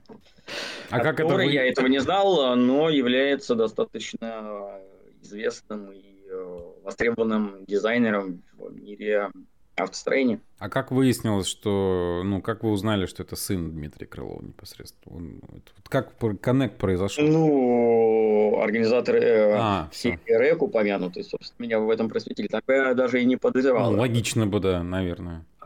А он-то вас узнал, вот. самое главное?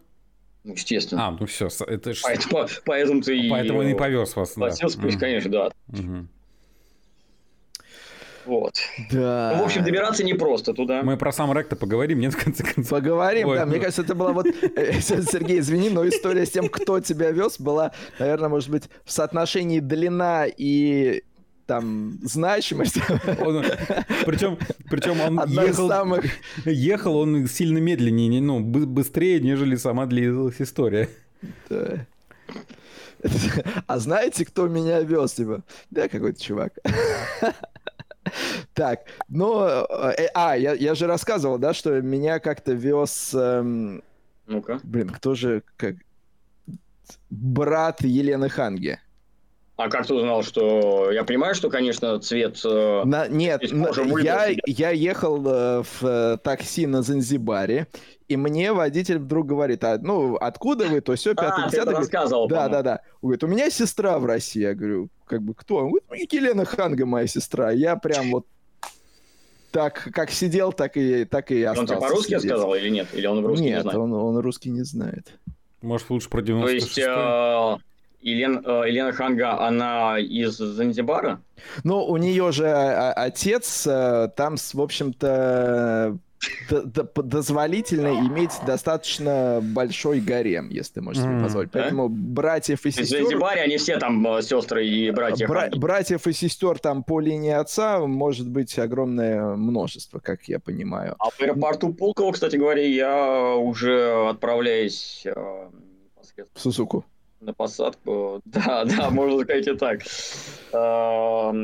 Буквально столкнулся лоб в лоб с э, Андреем Соколовым, если знаете такого.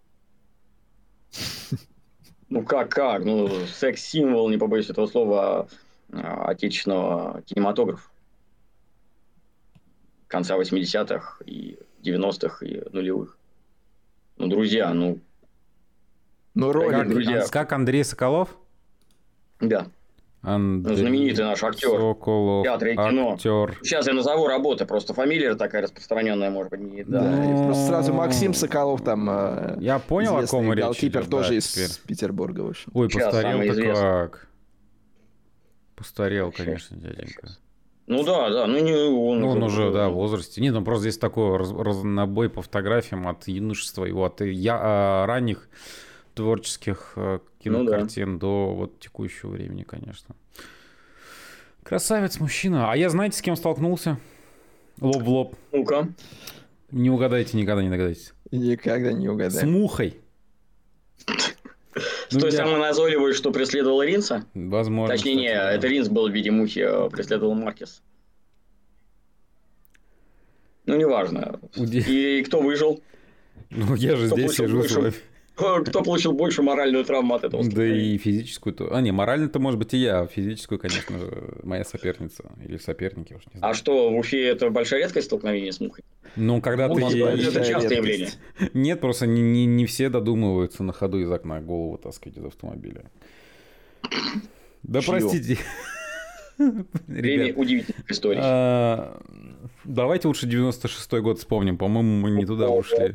А, Сергей, Давай вернемся к Russian Endurance Challenge. Мне интересно, э, удалось ли тебе, э, я понимаю, что, может быть, не всегда это получается, но как-то Шашлыка получить поранить. опыт, чтобы оценить атмосферу, потому что а когда дорогу, кстати, гова- да. говорили, что это не просто этап, это целый фестиваль, что это конкурент Лимана, в общем, э, надо такие слова подкреплять. Вот скажи, пожалуйста, на территории комплекса Игора Драйв. В кавычках. В кавычках. Игора Драйв. Не комплекса в кавычках, а Игора Драйв в кавычках. Ощущалось вот этот фестиваль, э, прям что куча ну, всяких событий, развлечений. Я понимаю, что, может быть, у тебя не было возможности все это... Да, поэтому я хочу также этот вопрос адресовать и нашим многочисленным э, зрителям, которые сейчас в прямом эфире нас смотрят и слушают. Может быть, кто-то был и может свои э, эмоции высказать, поэтому, дорогие друзья, обязательно напишите.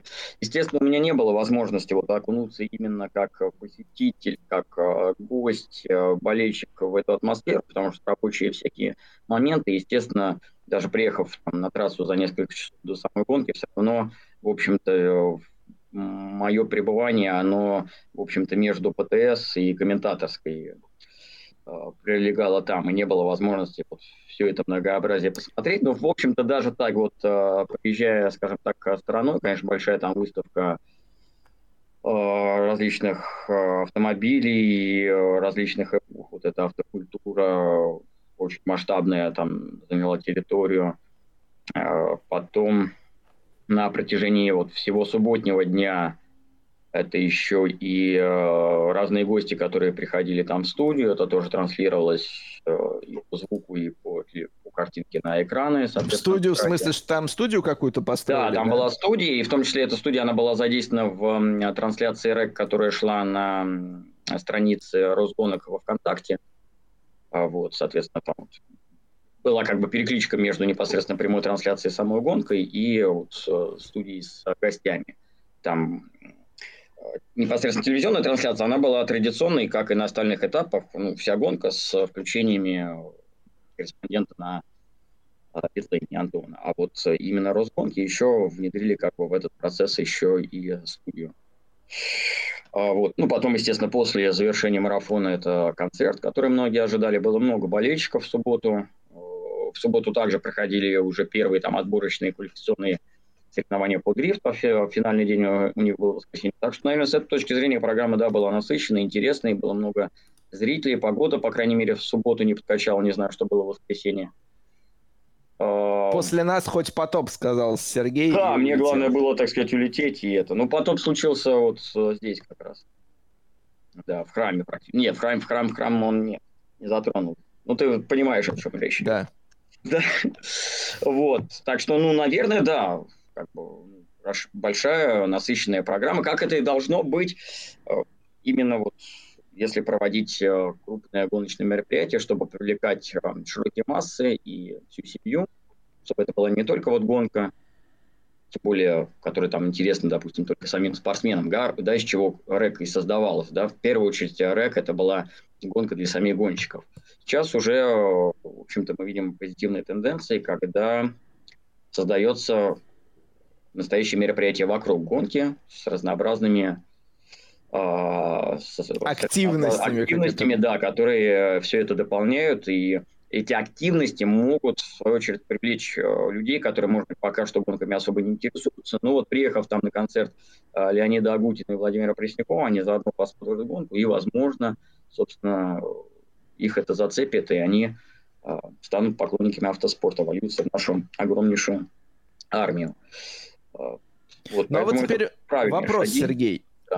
А, сама гонка, насколько могла э, зацепить э, тех, кто, может быть, там впервые с э, мультиклассовыми гонками на выносливость столкнулся. События на трассе, да, вот так плавно к ним перейдем. Э, Мне так трудно именно вот оценивать, как могло здесь тоже все так индивидуально. Безусловно. Поэтому я буду, наверное, именно со своей точки зрения оценивать то, что было на этом этапе в сравнении, например, с предыдущим. Если говорить именно вот о э, событиях на трассе, о борьбе, наверное, этот этап не стал, не стал самым интересным в этом году. Борьбы, именно вот борьбы с обгонами, преследованиями, вот именно борьбы э, такой плотной на двух подмосковных этапах было больше. Здесь так вот сложилось, в общем-то, во многом, наверное, этому а, способствовал, способствовал вот сам характер гонки, что было очень много происшествий, которые приводили к появлению машины безопасности, в отличие от предыдущего, опять же, этапа на Москву Рейсвей, где судьи лишь один раз за 4 часа выпустили машину безопасности, здесь раз 6, а то и 7 была фаза нейтрализации, Но, включая но, уже самое начало гонки. После можно, Сергей, я тут произошла авария. Вклинюсь чуть-чуть. Я э, нетрудно предположить, что поскольку гонка попадала на ДТМ, я смог в прямом эфире посмотреть только за ее финальной частью.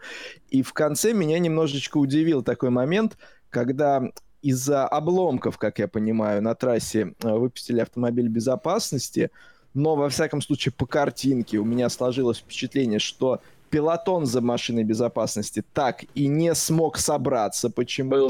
да. Не скомпоновался. Маршал с трассы убрал этот обломок э, просто в, про, в проем между машинами, не собравшимися, потому что, ну, как бы не секрет, что э, смысл выбрасывать, вывозить на трассу car, в том числе в том, чтобы пилотон скомпоновался, и пауза э, проезда машин по одной конкретной точке трассы большая, то есть хвост у тебя колбаса проехала, и в ближайшие там две с половиной-три минуты здесь никакой машины быть не может, поэтому маршал может спокойно выйти, маршалы могут спокойно выйти на трассу. Вот здесь, получается, пилотон не скомпоновался, маршала этот обломок убирал практически по живой трассе, и обломок убрал, и safety car уехал в бокс. Это мне так было немножечко показалось таким странным моментом. Ну, здесь э, я как бы не могу с профессиональной точки зрения оценивать э, работу дирекции гонки, но вот в прошлом году были нарекания со стороны участников именно к э, судейству на автодроме Игора Драйв. Вот. И, может быть, и сейчас тоже было сделано, не, скажем так, не самое оптимальное решение принимались по поводу марафона. Ну, может быть, пока что опыта не хватает, потому что вот. бригада работает другая на Егора Драйв, да. именно и главный судья, если на Мулху Рейсу это Игорь Васильевич Провалов, и, собственно, на Мулху Рейсу уже много раз проходили многочасовые другие гонки, там, наверное, в этом плане больше опыта, но не суть. А, здесь, да, действительно, машина, безопас... машина безопасности выезжала часто, начиная уже с первого круга. И эта ситуация, собственно, с первого круга привела к тому, что пилотон разделился на две разные группы по тактике. Кто-то вот заехал уже на ранний пистоп, чтобы обязательную остановку трехминутную отбыть под желтыми флагами в самом начале, кто-то нет. И по большому счету из-за этого уже с самого начала борьба стала больше такой позиционной, именно борьба за лидирующие позиции в классах. Да, понятное дело, что там те, кто заехали из фаворитов на ранний пистоп, они прошивали пилотон, но они сделали это достаточно быстро. И в дальнейшем уже шла именно такая тактическая а, борьба. Поэтому вот непосредственно таких сражений в гонке за лидирующие позиции в абсолюте или по а, классам, к сожалению, наверное, не было. Ну, э, даже, я, наверное, к сожалению, надо убрать, потому что, ну, это, опять же, специфика гонок, тем более марафонских, здесь раз на раз не приходится. От этого, в общем-то, сама интрига не стала слабее в гонке, потому что вот эта тактическая борьба, опять же, если в нее вникать вот, новым зрителям, она тоже очень интересна по-своему. И э, в итоге-то эта тактическая борьба, в принципе, в сражении за победу в абсолюте держала всех в напряжении до самой концовки. Потому что ситуация была такова, что э, за победу, как и предполагалось, э, боролись ведущие экипажи GT Pro и CN Pro, Mercedes команды Capital и э, прототип команды G-Drive Racing – и, а с Ременяка к Кристодулу ехал, да? Да, Адам Кристодул ехал на сей раз с Ременяка, причем а, на сей раз а, команда Capital, казалось бы, собрала различные такие ненужные ошибки и потерянное время на свой счет, потому что и Ременяка ошибся, развернула его, он потерял на этом где-то около полуминуты. Штраф у них был за нарушение пределов гоночного полотна. И это вывело фавориты G-Drive Racing, но тем не менее ситуация так была на волоске, потому что последнюю дозаправку э, G-Drive провела за полтора примерно часа до финиша. И, в общем-то, понятное дело было, что это достаточно большой такой промежуток, чтобы дотянуть до финиша, не заезжая на дополнительную дозаправку. И вот здесь как раз э, последний час он и был такой вот э, напряженный. Будет ли все-таки Splash and Dash у Романа Русинова, или он за счет своего опыта сумеет сэкономить горючее, потому что было понятно, что он экономит. Он ехал э, медленнее, чем его темп был, там, скажем, в начале этой гонки, когда он прорывался на несколько секунд. А, и в итоге за 10 минут до истечения времени оранжево-черный прототип э, ринулся в бокс. И казалось, что это как раз заезд для короткой дозаправки при том, что уже все плановые пидстопы были позади обязательные, поэтому здесь не нужно было соблюдать э, лимит в 3 минуты, можно было просто заправиться коротенько, да, несколько э, литров высокотехнологичного топлива залить и э, вернуться на трассу. Э, преимущество позволяло, в общем-то, это сделать, потому что к этому моменту, вот за счет всех неудач у Capital, примерно круг разницы был между Мерседесом и прототипом G-Drive Racing. Ну, оказалось, что этот заезд на питлейн был связан не с необходимостью заправиться. Топлива хватало, все рассчитали, а машина стала перегреваться, ее мотор.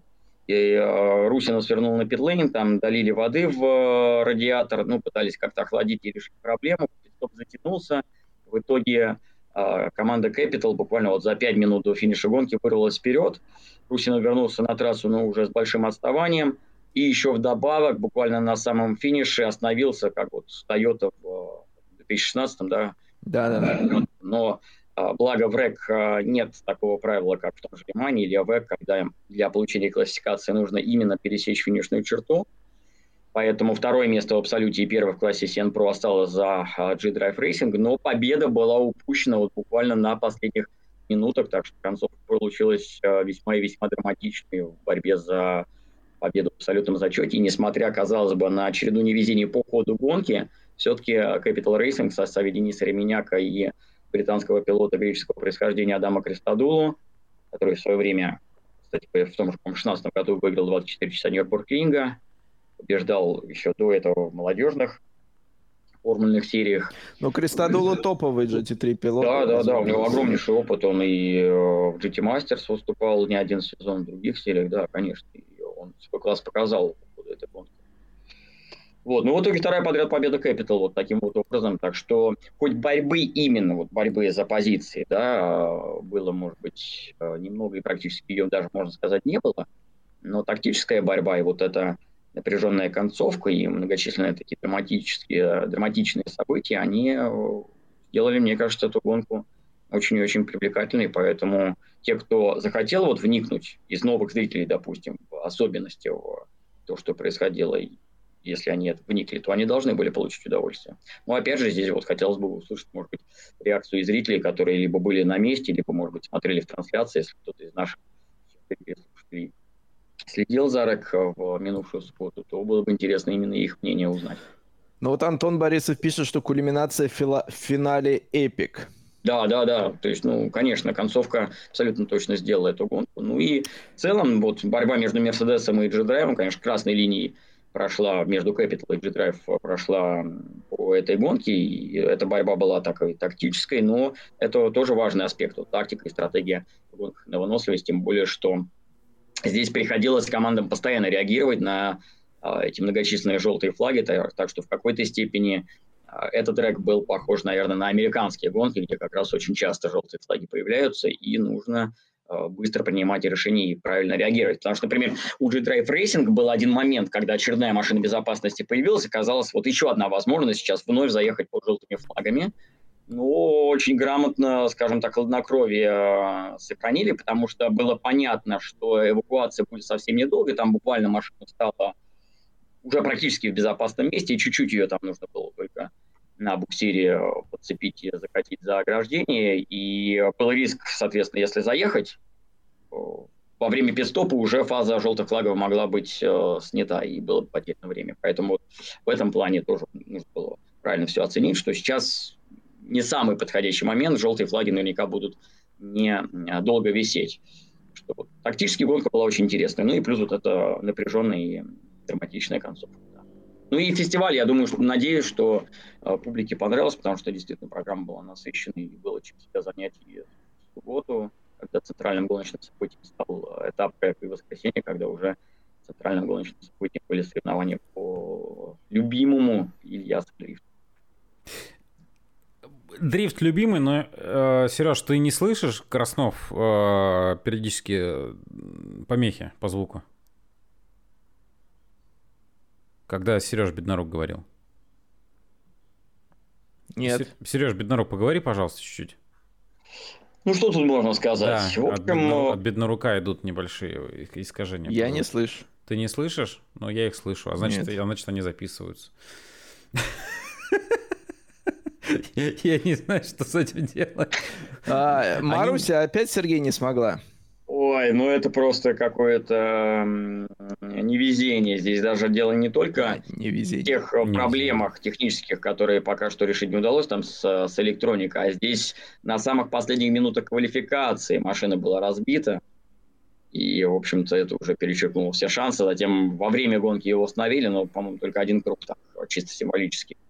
Ларионов, наверное, проехал и вернулся в боксы, так что ну, вот какое-то невезение такое. Но в любом случае там сейчас э, готовится обновление, так сказать, э, силовой установки, насколько я понимаю, и с мозгами машины пытаются решить проблему, потому что явно там с электроникой что-то а, не так. И пока, наверное, этого сделано не будет, каких-то результатов ждать не стоит. Но вот здесь еще и вдобавок наложилась такая вот ненужная, наверное, ошибка в концовке квалификации. Зато корвет вновь э, доехал без проблем. 67 года машина прям на удивление надежность показывает. Единственная проблема была с проколом шины, но это никак не связано, в общем с самой техникой, да, как мы понимаем. Тем более, что с шинами у многих были э, проблемы, у той же Ламборгини тоже драматичная ситуация, что, в общем-то, вывела экипаж скоро из числа претендентов на победу в абсолюте. А, и, конечно, опять корвет, наверное, я думаю, привлек внимание многих на гоночной трассе. А, Сергей, ты сказал, что по Сочи есть э, какие-то вопросы, вот эту часть. Да, но я думаю, что это, наверное, не секрет, и мне кажется, что мы тоже это обсуждали просто уже некоторое время назад. До сих пор как бы судьба самого автодрома не совсем ясна. Точнее, не то, что автодрома, а его вот полной конфигурации трассы, которая использовалась для Формулы-1. По-прежнему, насколько я понимаю, еще идет такая э, борьба между местными властями, там, поселка федерального значения Сириус и теми, кто отвечает за, собственно, саму э, трассу, вот, сохранять ли эту полную конфигурацию или все-таки э, сокращать э, протяженность э, кольца до там, 2 километров. В общем-то, изначальный э, план автодрома, когда он только строился и внедрялся, он так и предполагал, что э, стационарно является только короткое кольцо. Да. А длинное кольцо это такая вот э, парковая трасса, да, как и там, скажем, в Мельбурне, как на острове в Монреале. Вот. И поэтому вот сейчас еще идут обсуждения, как я понимаю, решение еще не принято, и от этого решения зависит судьба как финального этапа РЭК, так и вот возможного будущего этапа, этапа РЭК в Сочи в 2024. Ну, проблема, конечно, в том, что э, в октябре же, да, или в да, сентябре? Э, одновременно, кстати говоря, с э, финалом ДТМ в Хокенхайме. А. У, у АДАК были трудности, они не смогли в этом году да. ориентироваться на рэк, да. Они извлекли уроки и сделали это для следующего сезона, а вот в этом году Но... Финал рэк и финал ДТМ, они э, попадают на один уикенд. Я к тому, что в октябре там перенести, условно говоря, на Moscow Raceway... Э... Теоретически это возможно, потому что самый первый этап рэп на Moscow Raceway, он проходил как раз в октябре, может быть, чуть раньше, не там 20 числа числа. Но ты знаешь... Потенциально это можно сделать. Можно, но я Рискованно, вот, да. Я Рискованно. помню октябрьский Russian Endurance Challenge, э, не первый, а который еще в эти же дни проходил там как автоспортивный форум вот на территории uh-huh, Moscow Raceway. Но это да. было, конечно же, промо- хладненько, промозгленько. Ну, в целом, я думаю, если будет э, необходимость, и э, там у Raceway очень насыщенный будет сентябрь, там и РСКГ, там и, опять же, РДС, э, и э, российский супербайк, по-моему, там очень много мероприятий, чуть не каждые выходные в сентябре.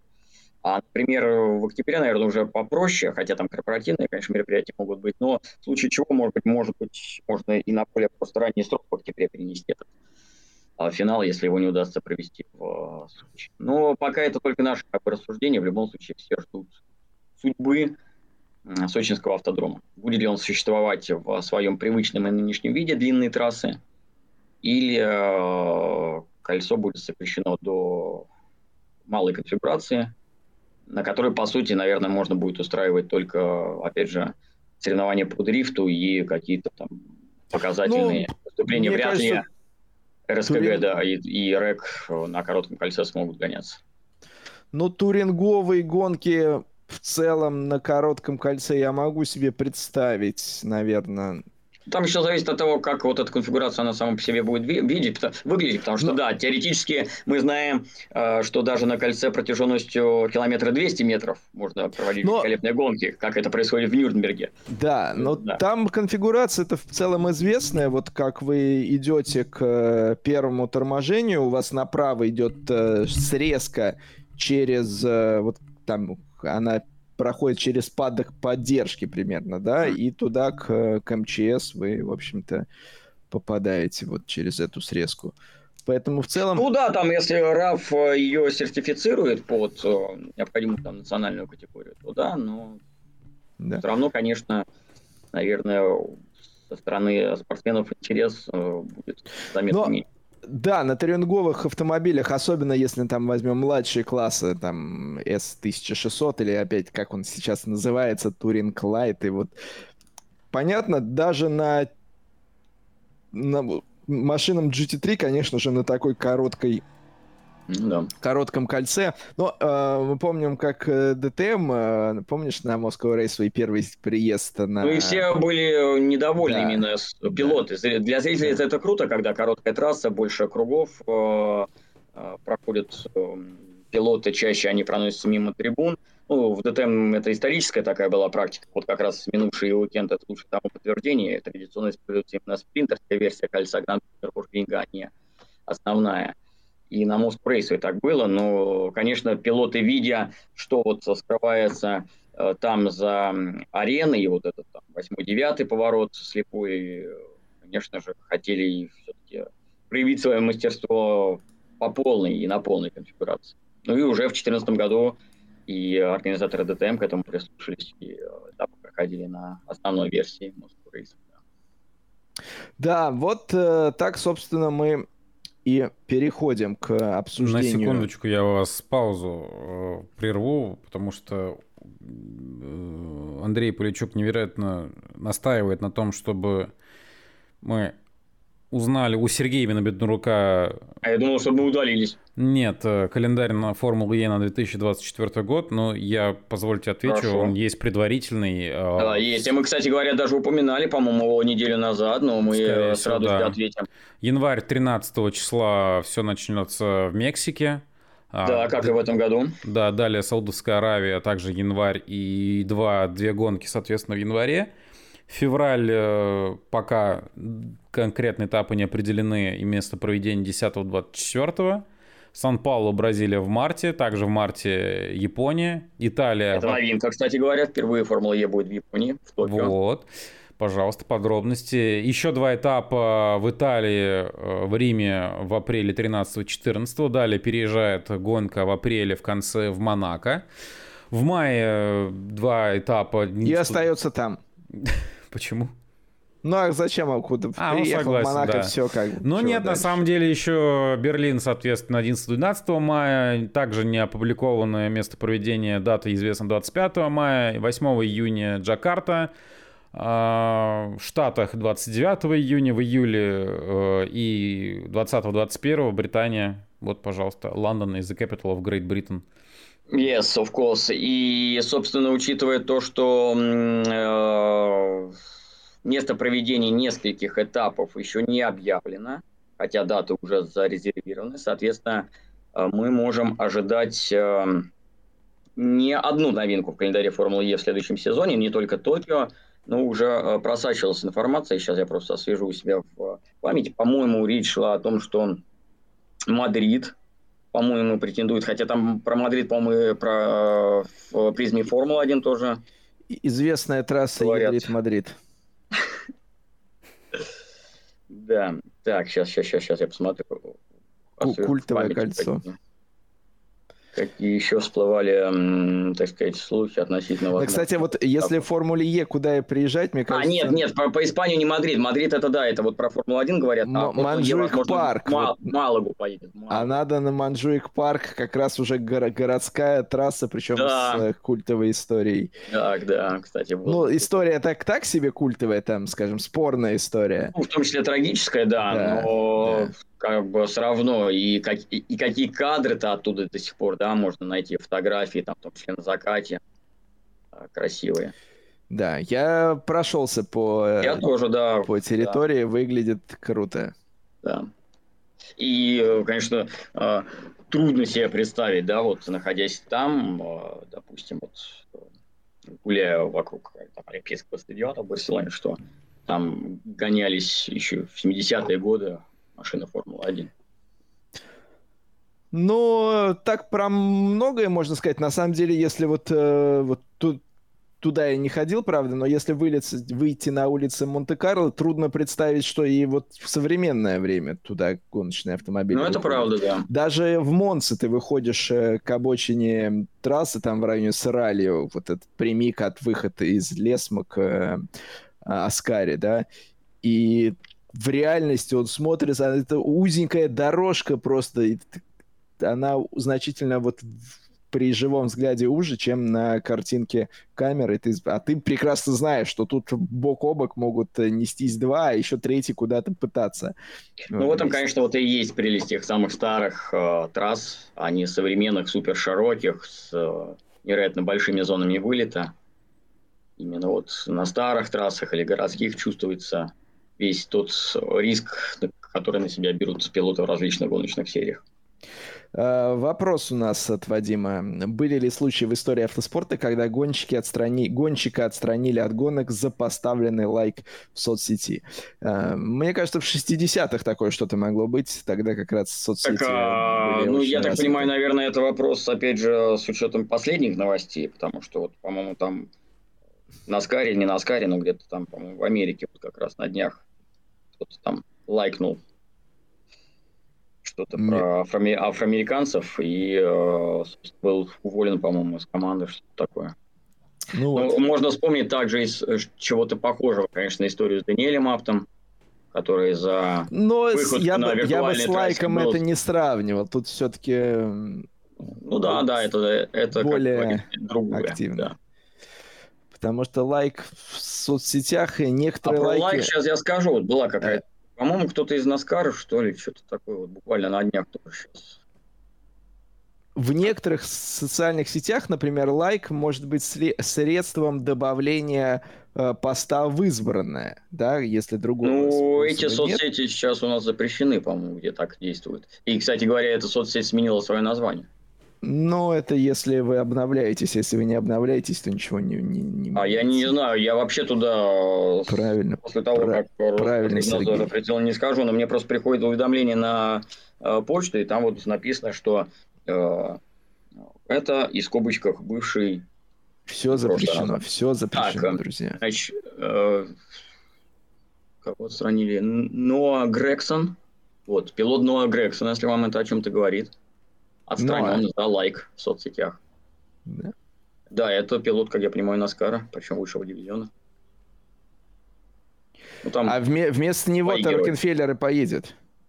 Да ладно. По-моему, да. Нет, написано вместо него в Мичигане выступит Джош Берри. Да? Берри. Но это в Мичигане. А да, Рокенфеллер на, на... Сономе? На дорожных. Ну, на Сономе? Нет, не в Сономе. Там, подожди, сейчас, сейчас я скажу. Сергей, я жду ключевого упоминания э, Сономы. Ну, подожди, а были Когда шашлыки на, Иг... на Игоре? Были шашлыки? Не на Игоре, а на кавычки Игора Драйв. Игора, Игора автодроме Драйв, Игора Драйв. Кстати, склонять тоже нельзя. Да, в Драйв. Индианаполисе Уоткинс Гленни Рокенфеллер именно Грексона и будет заменять. Mm-hmm. Видите как? Да. Так, а насчет шашлыков, ну блин, ну вот не было у меня возможности проверить. Наверняка были, конечно, они.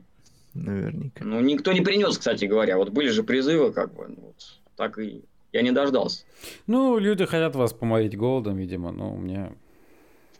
Дорогие друзья, следующая возможность у вас будет на подмосковном автодроме Moscow Raceway 23 сентября, по-моему.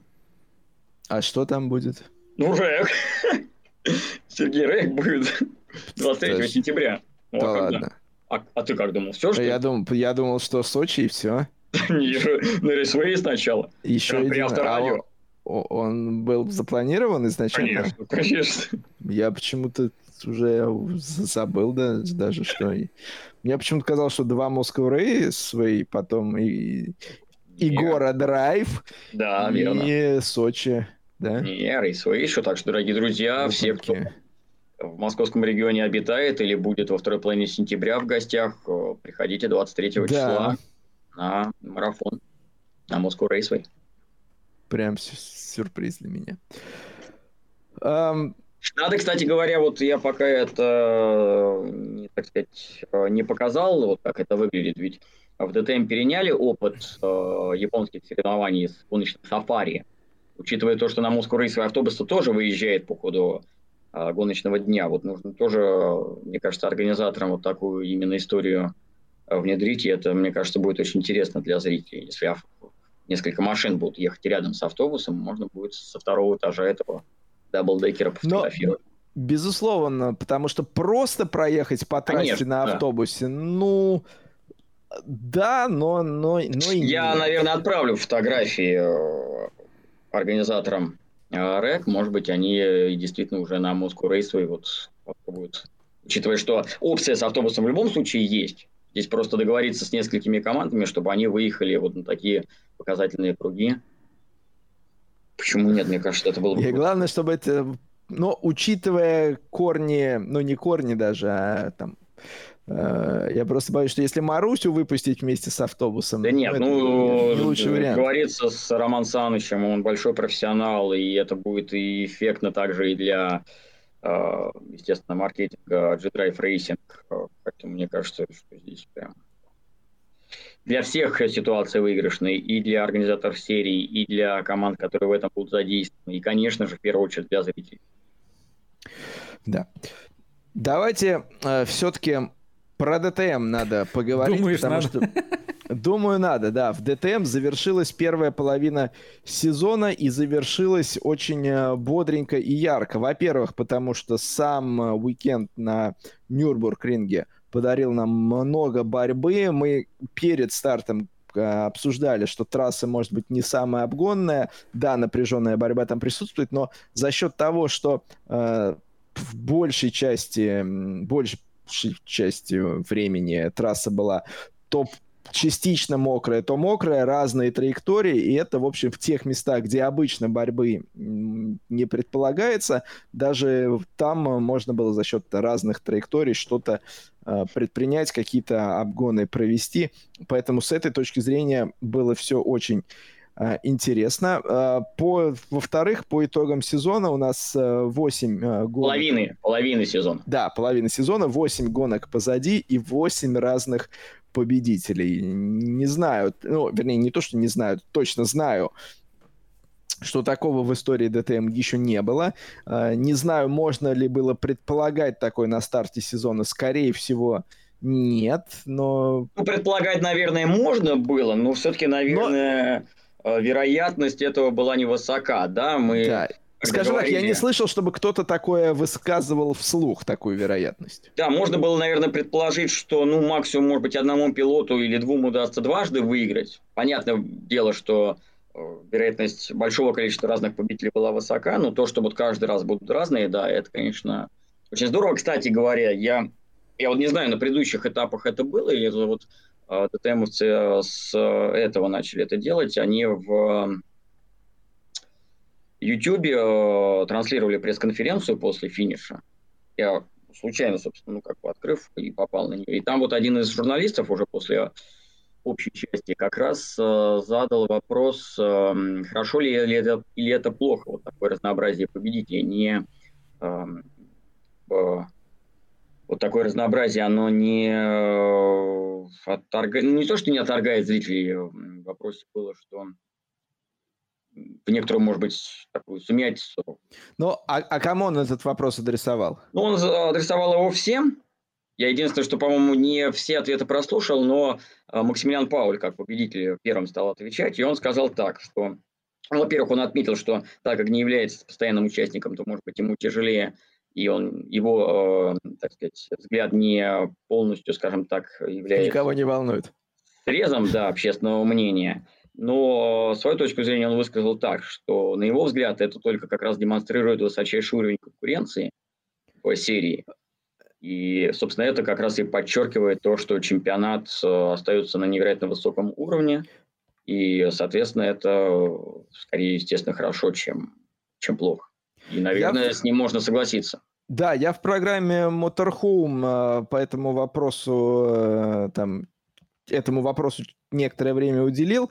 Э, смысл в том, что если посмотреть на имена победителей, да. которые были, не сказать, что от этих людей мы не могли ждать да. победы. Единственный случайный, ну не случайный, неожиданный да. победитель, это, собственно, сам Максимилиан Пауль, вот, который в, в эти Абсолютно выходные в воскресенье да. и выиграла. А все остальные претенденты... Деледа и близко не стоит к победе, да. собственно. Как бы. Да. Если бы Деледа там побеждал с Шумахером, Давидом, в смысле, то да, здесь можно было говорить о том, что это некая там вот такая лотерея, кто просто выделен счастливый билет. А здесь, конечно, нет. А много так, не, ну, пилотов. А, определенную, конечно, там логику-то проследить, э, ну, в этом вопросе. Ну, свою роль, конечно, Боб играет. Да, да, всяких, да, там. да. То есть я и говорю, что понятное дело, что как бы притянуть это все можно, и при желании, понятное дело, в хоро... ну, как докопаться и начать там строить козни в адрес ДТМ, и без того, как бы, да, там достаточно их. Да не, ну здесь даже, ну, к этому, наверное, не стоит придираться, но, дорогие друзья, возьмите, например, э, Формула-1, там, ну, MotoGP в меньшей степени, э, мировой супербайк. Ну, практически в нынешнем сезоне один и тот же э, гонщик в каждой из серий побеждает. Ну, в MotoGP в меньшей степени, но все равно доминирование определенной баньяи там есть. В Формуле 1-1 Макс Ферстаппин, в мировом супербайке практически всегда Альваро Баутиста. До этого мы помним, сколько лет доминировал Джонатан Рей. Э, лучше, когда есть это разнообразие, но при этом в данном случае это разнообразие, оно действительно вполне логично, и это все заслуженные победы, это вовсе не случайные какие-то победители. Поэтому вот это рекордное достижение для самой серии. Восемь гонок подряд выигрывают разные пилоты. Это, безусловно, это, безусловно, круто. Ну, а то, что выиграл, по сути, новичок, причем заслуженно действительно, это мега круто вдвойне. Да, вот э, в целом, если посмотреть, опять же, то, что определенная логика присутствует, смотрите, у нас лидер чемпионата Томас Прайнинг, он самый стабильный, во-первых, а во-вторых, ближе всех к двум победам, я бы сказал, что был именно он, потому что первую, вторую гонку на моторспорт-арене Ошерслебен вполне мог и должен был выигрывать именно Прайнинг. Поэтому определенная спортивная логика в результатах ДТМ есть. Просто есть пул быстрых пилотов, которые вот ты не знаешь, в какой момент кто из них выстрелит. А, и это ну как, не знаешь, вот, Сергей, да. ты, оказывается, вполне себе знал. Вот, я как раз к этому и подводил, что это делает сложной задачу предсказать этого победителя, но иногда э, с ней э, некоторые справляются. А, что касается нашего конкурса прогнозов, э, Сергей Беднорук прогнозировал успех Рене Раста. А, Рене, в общем-то, этап, уикенд провалил, в том числе за счет э, неправильных абсолютно решений. Да, тактических Причем решений. оба раза. Ну, в субботу просто уже рисковал, скажем так, наверное, от безысходности, да, переходя на дождевую резину. А в воскресенье, собственно, команда Шуберт перед стартом приняла неправильное решение. Мы вот видели, да, что там вот это была чехарда, ну, как мы любим, да, когда а, погода меняется в самые последние минуты, и механикам, командам приходится перекидывать э, колеса туда-сюда, и в итоге в команде Шуберт э, для боев пилота выбрали слики. Хотя после финиша руководитель команды говорил о том, что изначально план был а, для Раста, по-моему, слики, для Вандерлинд дождевые, дождевая резина, но потом решили, значит, потом они так прикинули, что вроде подсыхает, и решили обоих отправить на сликах, и это оказалось полным провалом. Но еще хуже было у Витмана. Потому что тот еще и в боксы не, не на решетке не те шины надевал, а в боксы заезжал под красный Да, ну там был просчет команды, которая явно рассчитывала на то, что заехав после прогревочного круга, Витман сможет просто благополучно выехать из э, питейна, догнать пилотон. Потому что редкие все-таки случаи, когда два прогревочных круга дается, и, наверное, в команде не ждали, что красные сигналы будут гореть на выезде с бокса газа. Но если бы они при этом еще на правильные шины переобувались. Ну да, да. Да, здесь, а да. тут еще... Расчет двойной по- получился такой, Полностью, да. да, полностью все мимо. В итоге в BMW лучший э, Стандер Хольцем оказался, но он, поскольку гостевой участник, он очки не приносит. Ну, что самое любопытное, у будущего победителя Максимилиана Паули и команды Грассер э, тоже все было, скажем так, на волоске от провала, потому что Готфрид Грассер тоже после финиша рассказывал обо всех этих перипетиях, и э, они тоже были близки к тому, чтобы перейти на слики. Но в итоге этого не сделали, и это оказалось совершенно правильным решением. Но а у них... Пауль под э, дождем пилотировал великолепно.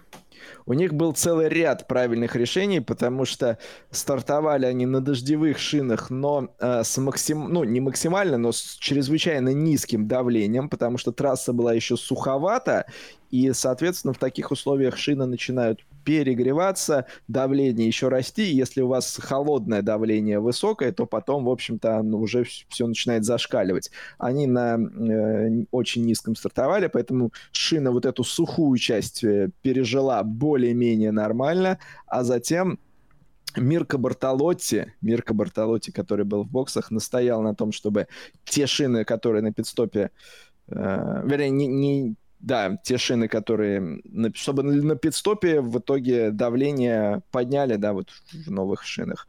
Э, да, и, потому но что трасс... давление, особенно в таких... Э, потому что трасса уже была мокрой, да. и давление надо было уже добавлять, потому что становилось все-все более сырой и влажной. Но и, плюс... И вот...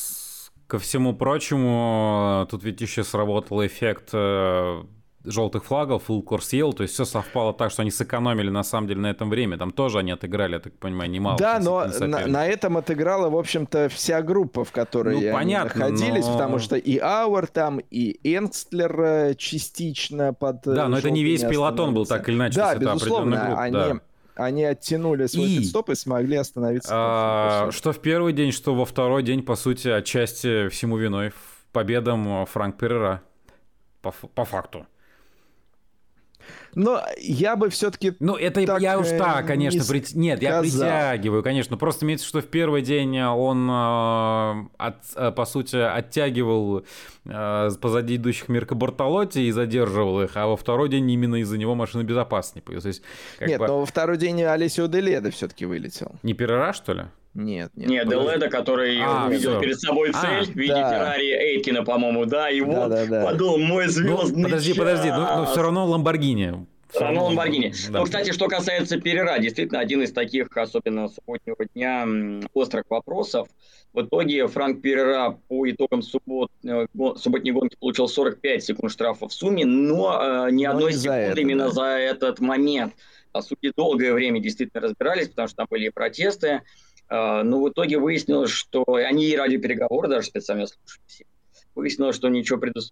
такого преднамеренного со стороны первой Тут... команды не было. Он был на дождевой резине, ему просто тяжко было пилотировать в этих условиях на дождевой резине, и поэтому такая ситуация возникла нюанс в том, что при рестарте вы не можете обгонять до линии, поэтому даже когда Франк на прямой старт-финиш ушел вправо, как ему и сказали, собственно, mm-hmm. идти вправо, что он и сделал, э, Прайнинг с ним поравнялся, но обгонять мог уже только после линии. Это вынудило его замедлиться, и дальше там и Феллер, и... Да, ну а вот эта медленная Ауэр, скорость разгона, она была обусловлена да. тем, что в последнем повороте Перера там сражался да. с машиной, даже вот только начиная разгоняться именно да. на неверных э, шинах, поэтому... Mm-hmm в данном случае с Перера и команды СССР Performance обвинения как бы э, снимаются. Ну, в целом, сам Франк... Ну, осадочек конечно, у, него особенно у Феллера, я думаю. У Феллера осадок остался, потому что он лишился э, ну, подиума. Да. А Ауэр, конечно, может сказать спасибо, наверное. Франку. Ауэр вообще, собственно, стал самым результативным пилотом, хоть и звездами оказались пилоты Ламборгини, но Ауэр единственный, кто дважды поднимался на подиум, собрал лучшую сумму баллов, что, в общем-то, его выводит в потенциальные претенденты на титул. Шестое место, да, по-моему, Ауэр теперь занимает в общем зачете. Сергей, все, что ты сейчас сказал сейчас про скажу. Лукаса про Лукаса Аура, все это можно отнести и ко мне, потому что э, я тоже э, и в субботу, и в воскресенье набрал очки в нашем конкурсе прогнозов, тоже Шестой. приблизился... Да, я говорю, да, да. на шестом месте, правильно. Тоже приблизился к лидеру общего зачета. Э, я напомню, что э, Сергей Беднорук делал ставку на Рене Раста в квалификации и в гонке э, ставка не сыграла. Ильяс э, ставил на э, Шелдона Вандерлинде в квалификации чуть-чуть. Шелдон до поула не дотянул. На Феллера в гонке Феллер тоже не побеждал.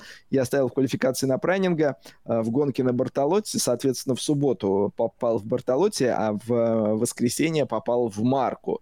Так что 7 очков я получаю, и э, приближаюсь к Ильясу на расстояние вытянутой руки. Не знаю, где он тут у меня. Сейчас схвачу. 53 очка э, у меня становится, у Ильяса 55, так что все у нас э, обостряется в конкурсе прогнозов. В ближайшие выходные мы никакие прогнозы не делаем. Эм, можно попробовать угадать, будет дождь или нет, но этим мы заниматься не будем. Э, так что действительно первая половина сезона в ДТМ завершилась на очень такой э, яркой ноте. И мне кажется, еще приятней осознавать тот факт, что да, у нас завершилась первая половина сезона, но никакой паузы там экстра длинной не будет, совсем скоро будет э, следующий этап на Лаузиц ринге 19-20 августа, да? Uh-huh. Так что сезон, в общем-то, продолжится. И интересно, когда, когда вот закончится эта череда новых э, победителей? Закончится она или все-таки... Да, будет, будет прикольно, если да. все гонки э, сезона... Такое нельзя исключать, потому что, опять же, да, если посмотреть на прошлый сезон, кому там Вандерлинду удалось выиграть больше одного раза, и по-моему, э, раз, если я правильно помню. Ну-ка, давайте взглянем. Ну, Сейчас так я... или иначе, вот именно в вряд ли получится. А, так, нет, что... нет, нет, все-таки в прошлом году там у Вандерлинда аж три победы, у КС, Дипрайнинга и Аура по две, а остальные ну, по вот я говорю, Посмотрим. сложно в себе. Ну, это прям какое-то невероятное стечение обстоятельств. В 16 я как... гонках 16 э, разных победителей. Как минимум, да, можно сказать, что вот первый на очереди Рене Раст – чтобы победу одержать. Да, безусловно. Ну, а, конечно, вот этот провал на Нюрбургинге все-таки нужно э, тоже отметить, подводя итоги первой половины, практически э, шансов его на титул четвертой в карьере лишает. С другой стороны, можно вспомнить, как Рене Раст восстал из пепла в 2000 каком это было году, э, когда он свой второй, по-моему, титул 18 завоевал. Да, наверное, да. Нет, в 18-м Паффет выиграл, наверное, в 19-м. Когда... Нет, в 19-м у Раста было большое преимущество. Когда он там во второй половине как раз отыграл невероятное количество очков в каком-то сезоне это было. Сейчас, сейчас, сейчас, сейчас. Так, он стал чемпионом в 17-м. Это его первый титул, да? В 18-м Паффет, в 19-м Раст. Наверное, 20-й. Да, в 20-м, наверное. Или нет? Так, дорогие друзья, давайте помогайте нам, когда Надо там пересмотреть, раз... Сергей. Да, достаем VHS, VHS достаем. Когда у него там полностью был Сейчас провален. Сергей быстро пересмотрит э, весь сезон ДТМ. Смотрите, как... Помните в этом... Трррр... Робот читал книгу в фильме. Не, в 20-м это, наверное, было все-таки. В 20-м когда у него как раз э, после Нюрбургринга тоже казалось шансов у него уже нет, а зато потом он э, выиграл подряд в Зольдере э, оба этапа, там два подряд, да, они проходили. И, собственно, в Хоккенхайм приехал уже шансами на титул, и там титул взял. В общем, всякое может быть. В любом случае, позади только первая половина. Соответственно, если кто-то из гонщиков сумел за первую половину набрать хорошую сумму баллов, что мешает другому это же сделать за вторую половину. Поэтому шансы есть у всех, в том числе у Раста, но, конечно, удар по ним нанесен на Нюрбургринге весьма сильный. Это получается уже третий раз, когда Раст не набирает раз, Раст очков. Орша Слебеня, да, он... А, нет, Орша Слебеня он в одной гонке набрал очки. Зандфорд он пропустил. На Норрисинге хорошо. В Зандфорте да. как минимум. Ну да, Зандфорд, да. Ну, в Орша Слебене у него был в одной гонке сход, и, соответственно, здесь два нулевых результата. Ну, посмотрим. Это вызов для трехкратного чемпиона, да, и, может быть, он как раз станет тем пилотом, который выиграет 8 гонок подряд. То есть, если первых 8 гонках у нас были 8 а, разных победителей, то второй половине чемпионата Раста э, заберет все и выиграет титул. Попомните мои слова, когда 22 октября Рене примерит в четвертый раз корону чемпиона ДТМ. Хорошо, Сергей, мы, мы запомнили этот момент. Записали. А если не примерит, то не вспоминайте эти слова. 10 очков Гриффиндору. Да.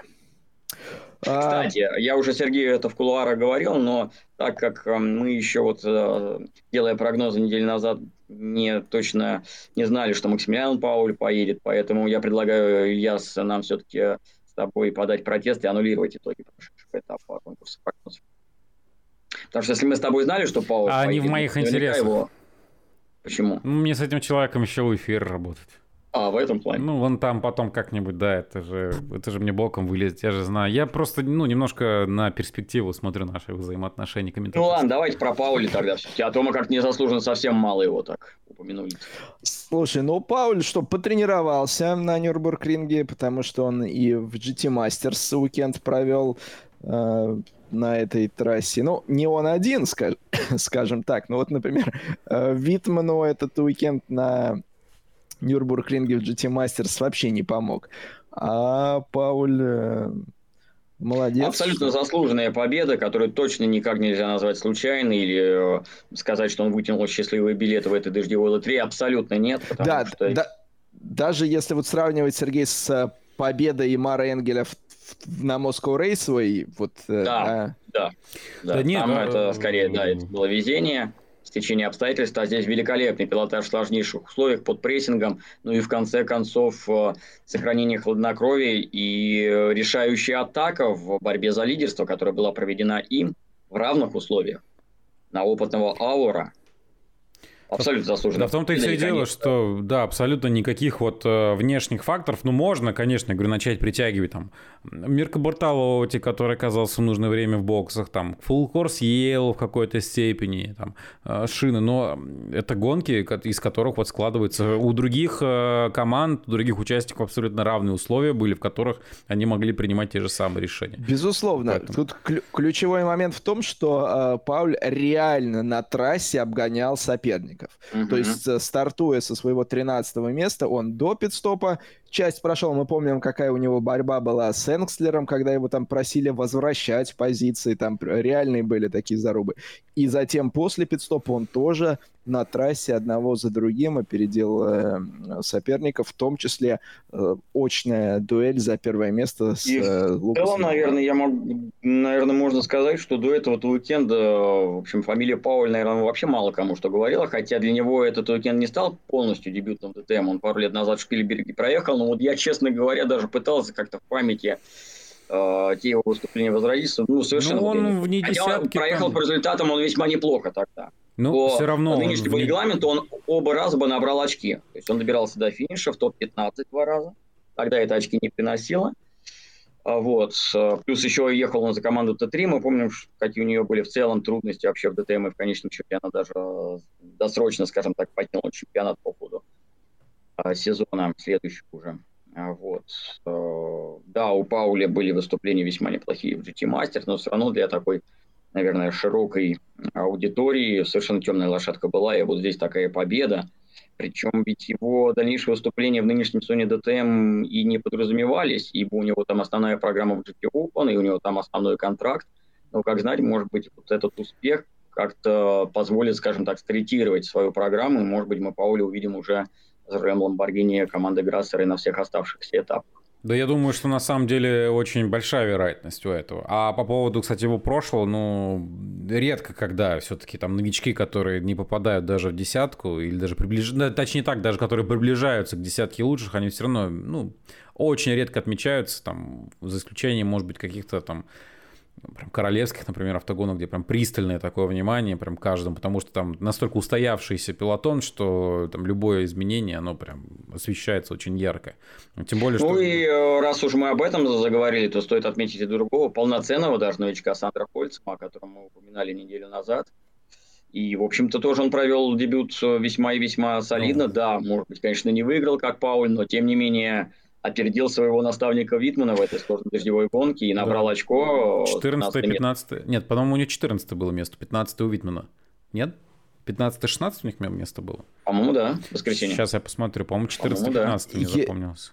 Я бы сказал, что у BMW, конечно же, на Нюрбург-ринге была сложная ситуация эм, изначально, может быть, даже и по BOP им трасса не очень подходила, может быть, и поэтому они всегда пытались вот пойти какой-то своей, другим путем, да, особой тактикой, и оба раза им это не принесло успехов. Я бы еще сказал, что Лорен Хайнрих э, приехал в воскресенье на подиум, тоже для э, немца это первый подиум в ДТМ, так что тоже достижение э, солидное, серьезное, и, в общем, может себе в актив это записать. 14-15 все-таки место.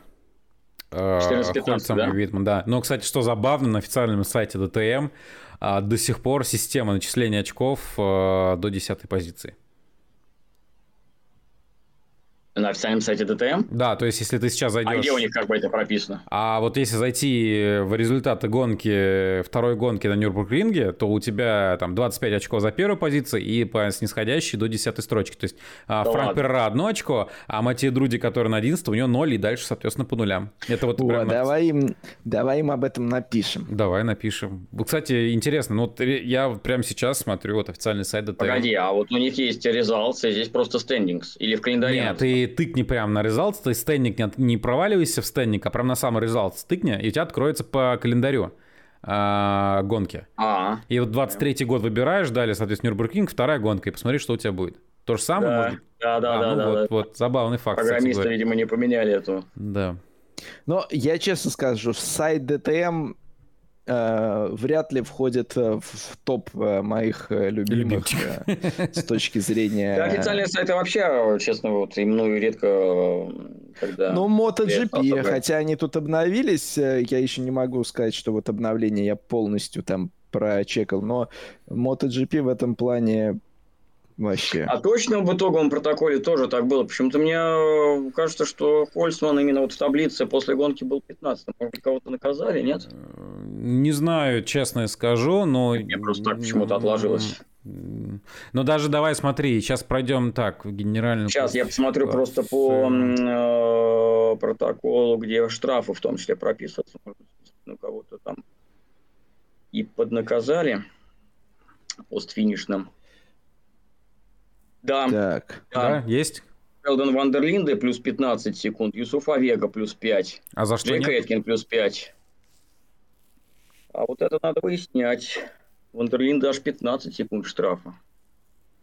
И у него... Много было штрафов. Ну, немного были штрафы у нас за обгон под кра... Ой, под желтыми флагами за превышение скорости, по-моему. Да, нет, не скорости, вот, на питлейн. Так что, скорее всего, все-таки именно штрафы позволили Витману в топ-15 оказаться. Ну, ладно. Ну, так или ну, иначе, ну, Хольцем-то выше в любом случае. Вот. выше, да, да, лучше вообще из BMW, как вот Сергей мне. Да, да, да, воскресенье. Да. Ну, провальный да, уикенд для BMW. Да, ну, погода в Айфеле, конечно, сделала этот уикенд очень зрелищным. И вот именно не то, что именно про сам дождь, а вот мы много раз об этом говорили, именно переменчивый условия. Переменчивый, да, очень так, сложно. мы любим, да, это идеально, да. это идеально, да, что очень в субботу круто. и в большей даже степени воскресенье, особенно вот когда перед стартом, и видно, как им тяжко там. Механики, Мне очень... эти колеса, что же выбрать, ну вот это вообще просто... Мне вот понравился это, момент, когда у правого переднего колеса сидел механик у машины Шелдона Вандерлинда, он уткнулся уже Э, гайковертом, собственно, в гайку, и он сидит, и прям видно, что он ждет. То есть это длилось очень долго. Он прям смотрел по сторонам и ждал, видимо, когда скажет, ну, ну все, и вот он прям сидит и просто замер. И время идет, а, и потом просто и начинают менять. Ты такой думаешь, ну окей. Посмотрим. Да, ну и э, так подводя итоги, э, лес, если не, не, не нужно пораньше, а то вот уже пошел третий час нашего Ну, я всегда рад Сергей, пораньше свинтить как бы куда-нибудь, там пельмешек, например, навернуть. Так вот, мы как-то еще, конечно, да. на фоне этой удивительной победы Паули, да и вообще погоды в Айфеле, конечно, Бартолотти не особо упомянули, а все-таки первую победу он отпраздновал в субботу, долгожданную. Сколько Илья в прошлом году на Мирку ставил, ни разу это Вот э, мы об этом с Сергеем... Его стоило Сергею это сделать. Я как это, знаете, как вот эти бабульки, которые у этих одноруких бандитов ждут, когда человек там накидает... Я не знаю, жетон... Сергей, что они там ждут, откуда ты это знаешь? Ну как, известная система, потому что вот эти э, однорукие бандиты, будем называть так, там э, как бы есть определенная своя программа, конечно же, но чем больше ты туда кидаешь как бы жетонов, в определенный момент, э, когда они, в общем, выигрышную комбинацию могут дать.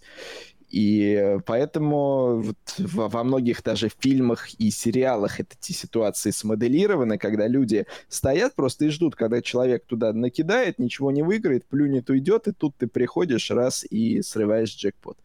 Я с Бартолотти именно по такой схеме действовал, и, и вот он я.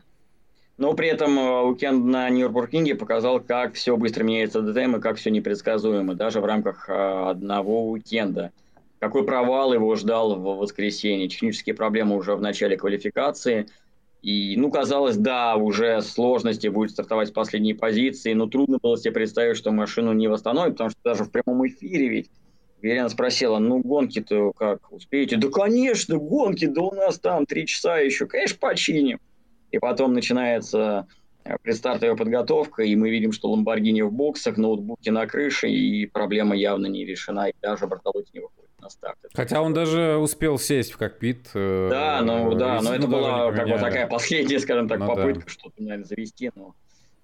Да, и это... А, князи в грязи особенно обидно с той точки зрения, что Бартолотти-то как раз э, в пуле претендентов э, на чемпионство, ну, преследователей прайнинга, да, и да. Вот если бы он... Ну, собственно, воскресенье... перед э, воскресным днем он был ближайшим преследователем, уже да. после квалификации его Вандерлинде младший опередил, набрав бонусные очки за вторую позицию, но все равно Бартолотти был в тройке лидеров общего зачета и важнейшие очки, конечно, потерял, но при этом нужно, конечно, отметить э, его роль как командного игрока, потому что трансляции это мы видели, что он переживал за Паули, он был в боксах, он не уехал куда-то там домой себе но... в аэропорт и так далее. То есть он болел за Ламборгини, причем болел, болел за свою как... бывшую команду, да. за команду Готфрида Грассера, хотя в этом году э, выступает Бартолотти за СССР Перформанс. Но он все-таки заводской Пауль пилот тоже говорил, что Бартолотти и... ему по ходу уикенда помогал советами очень.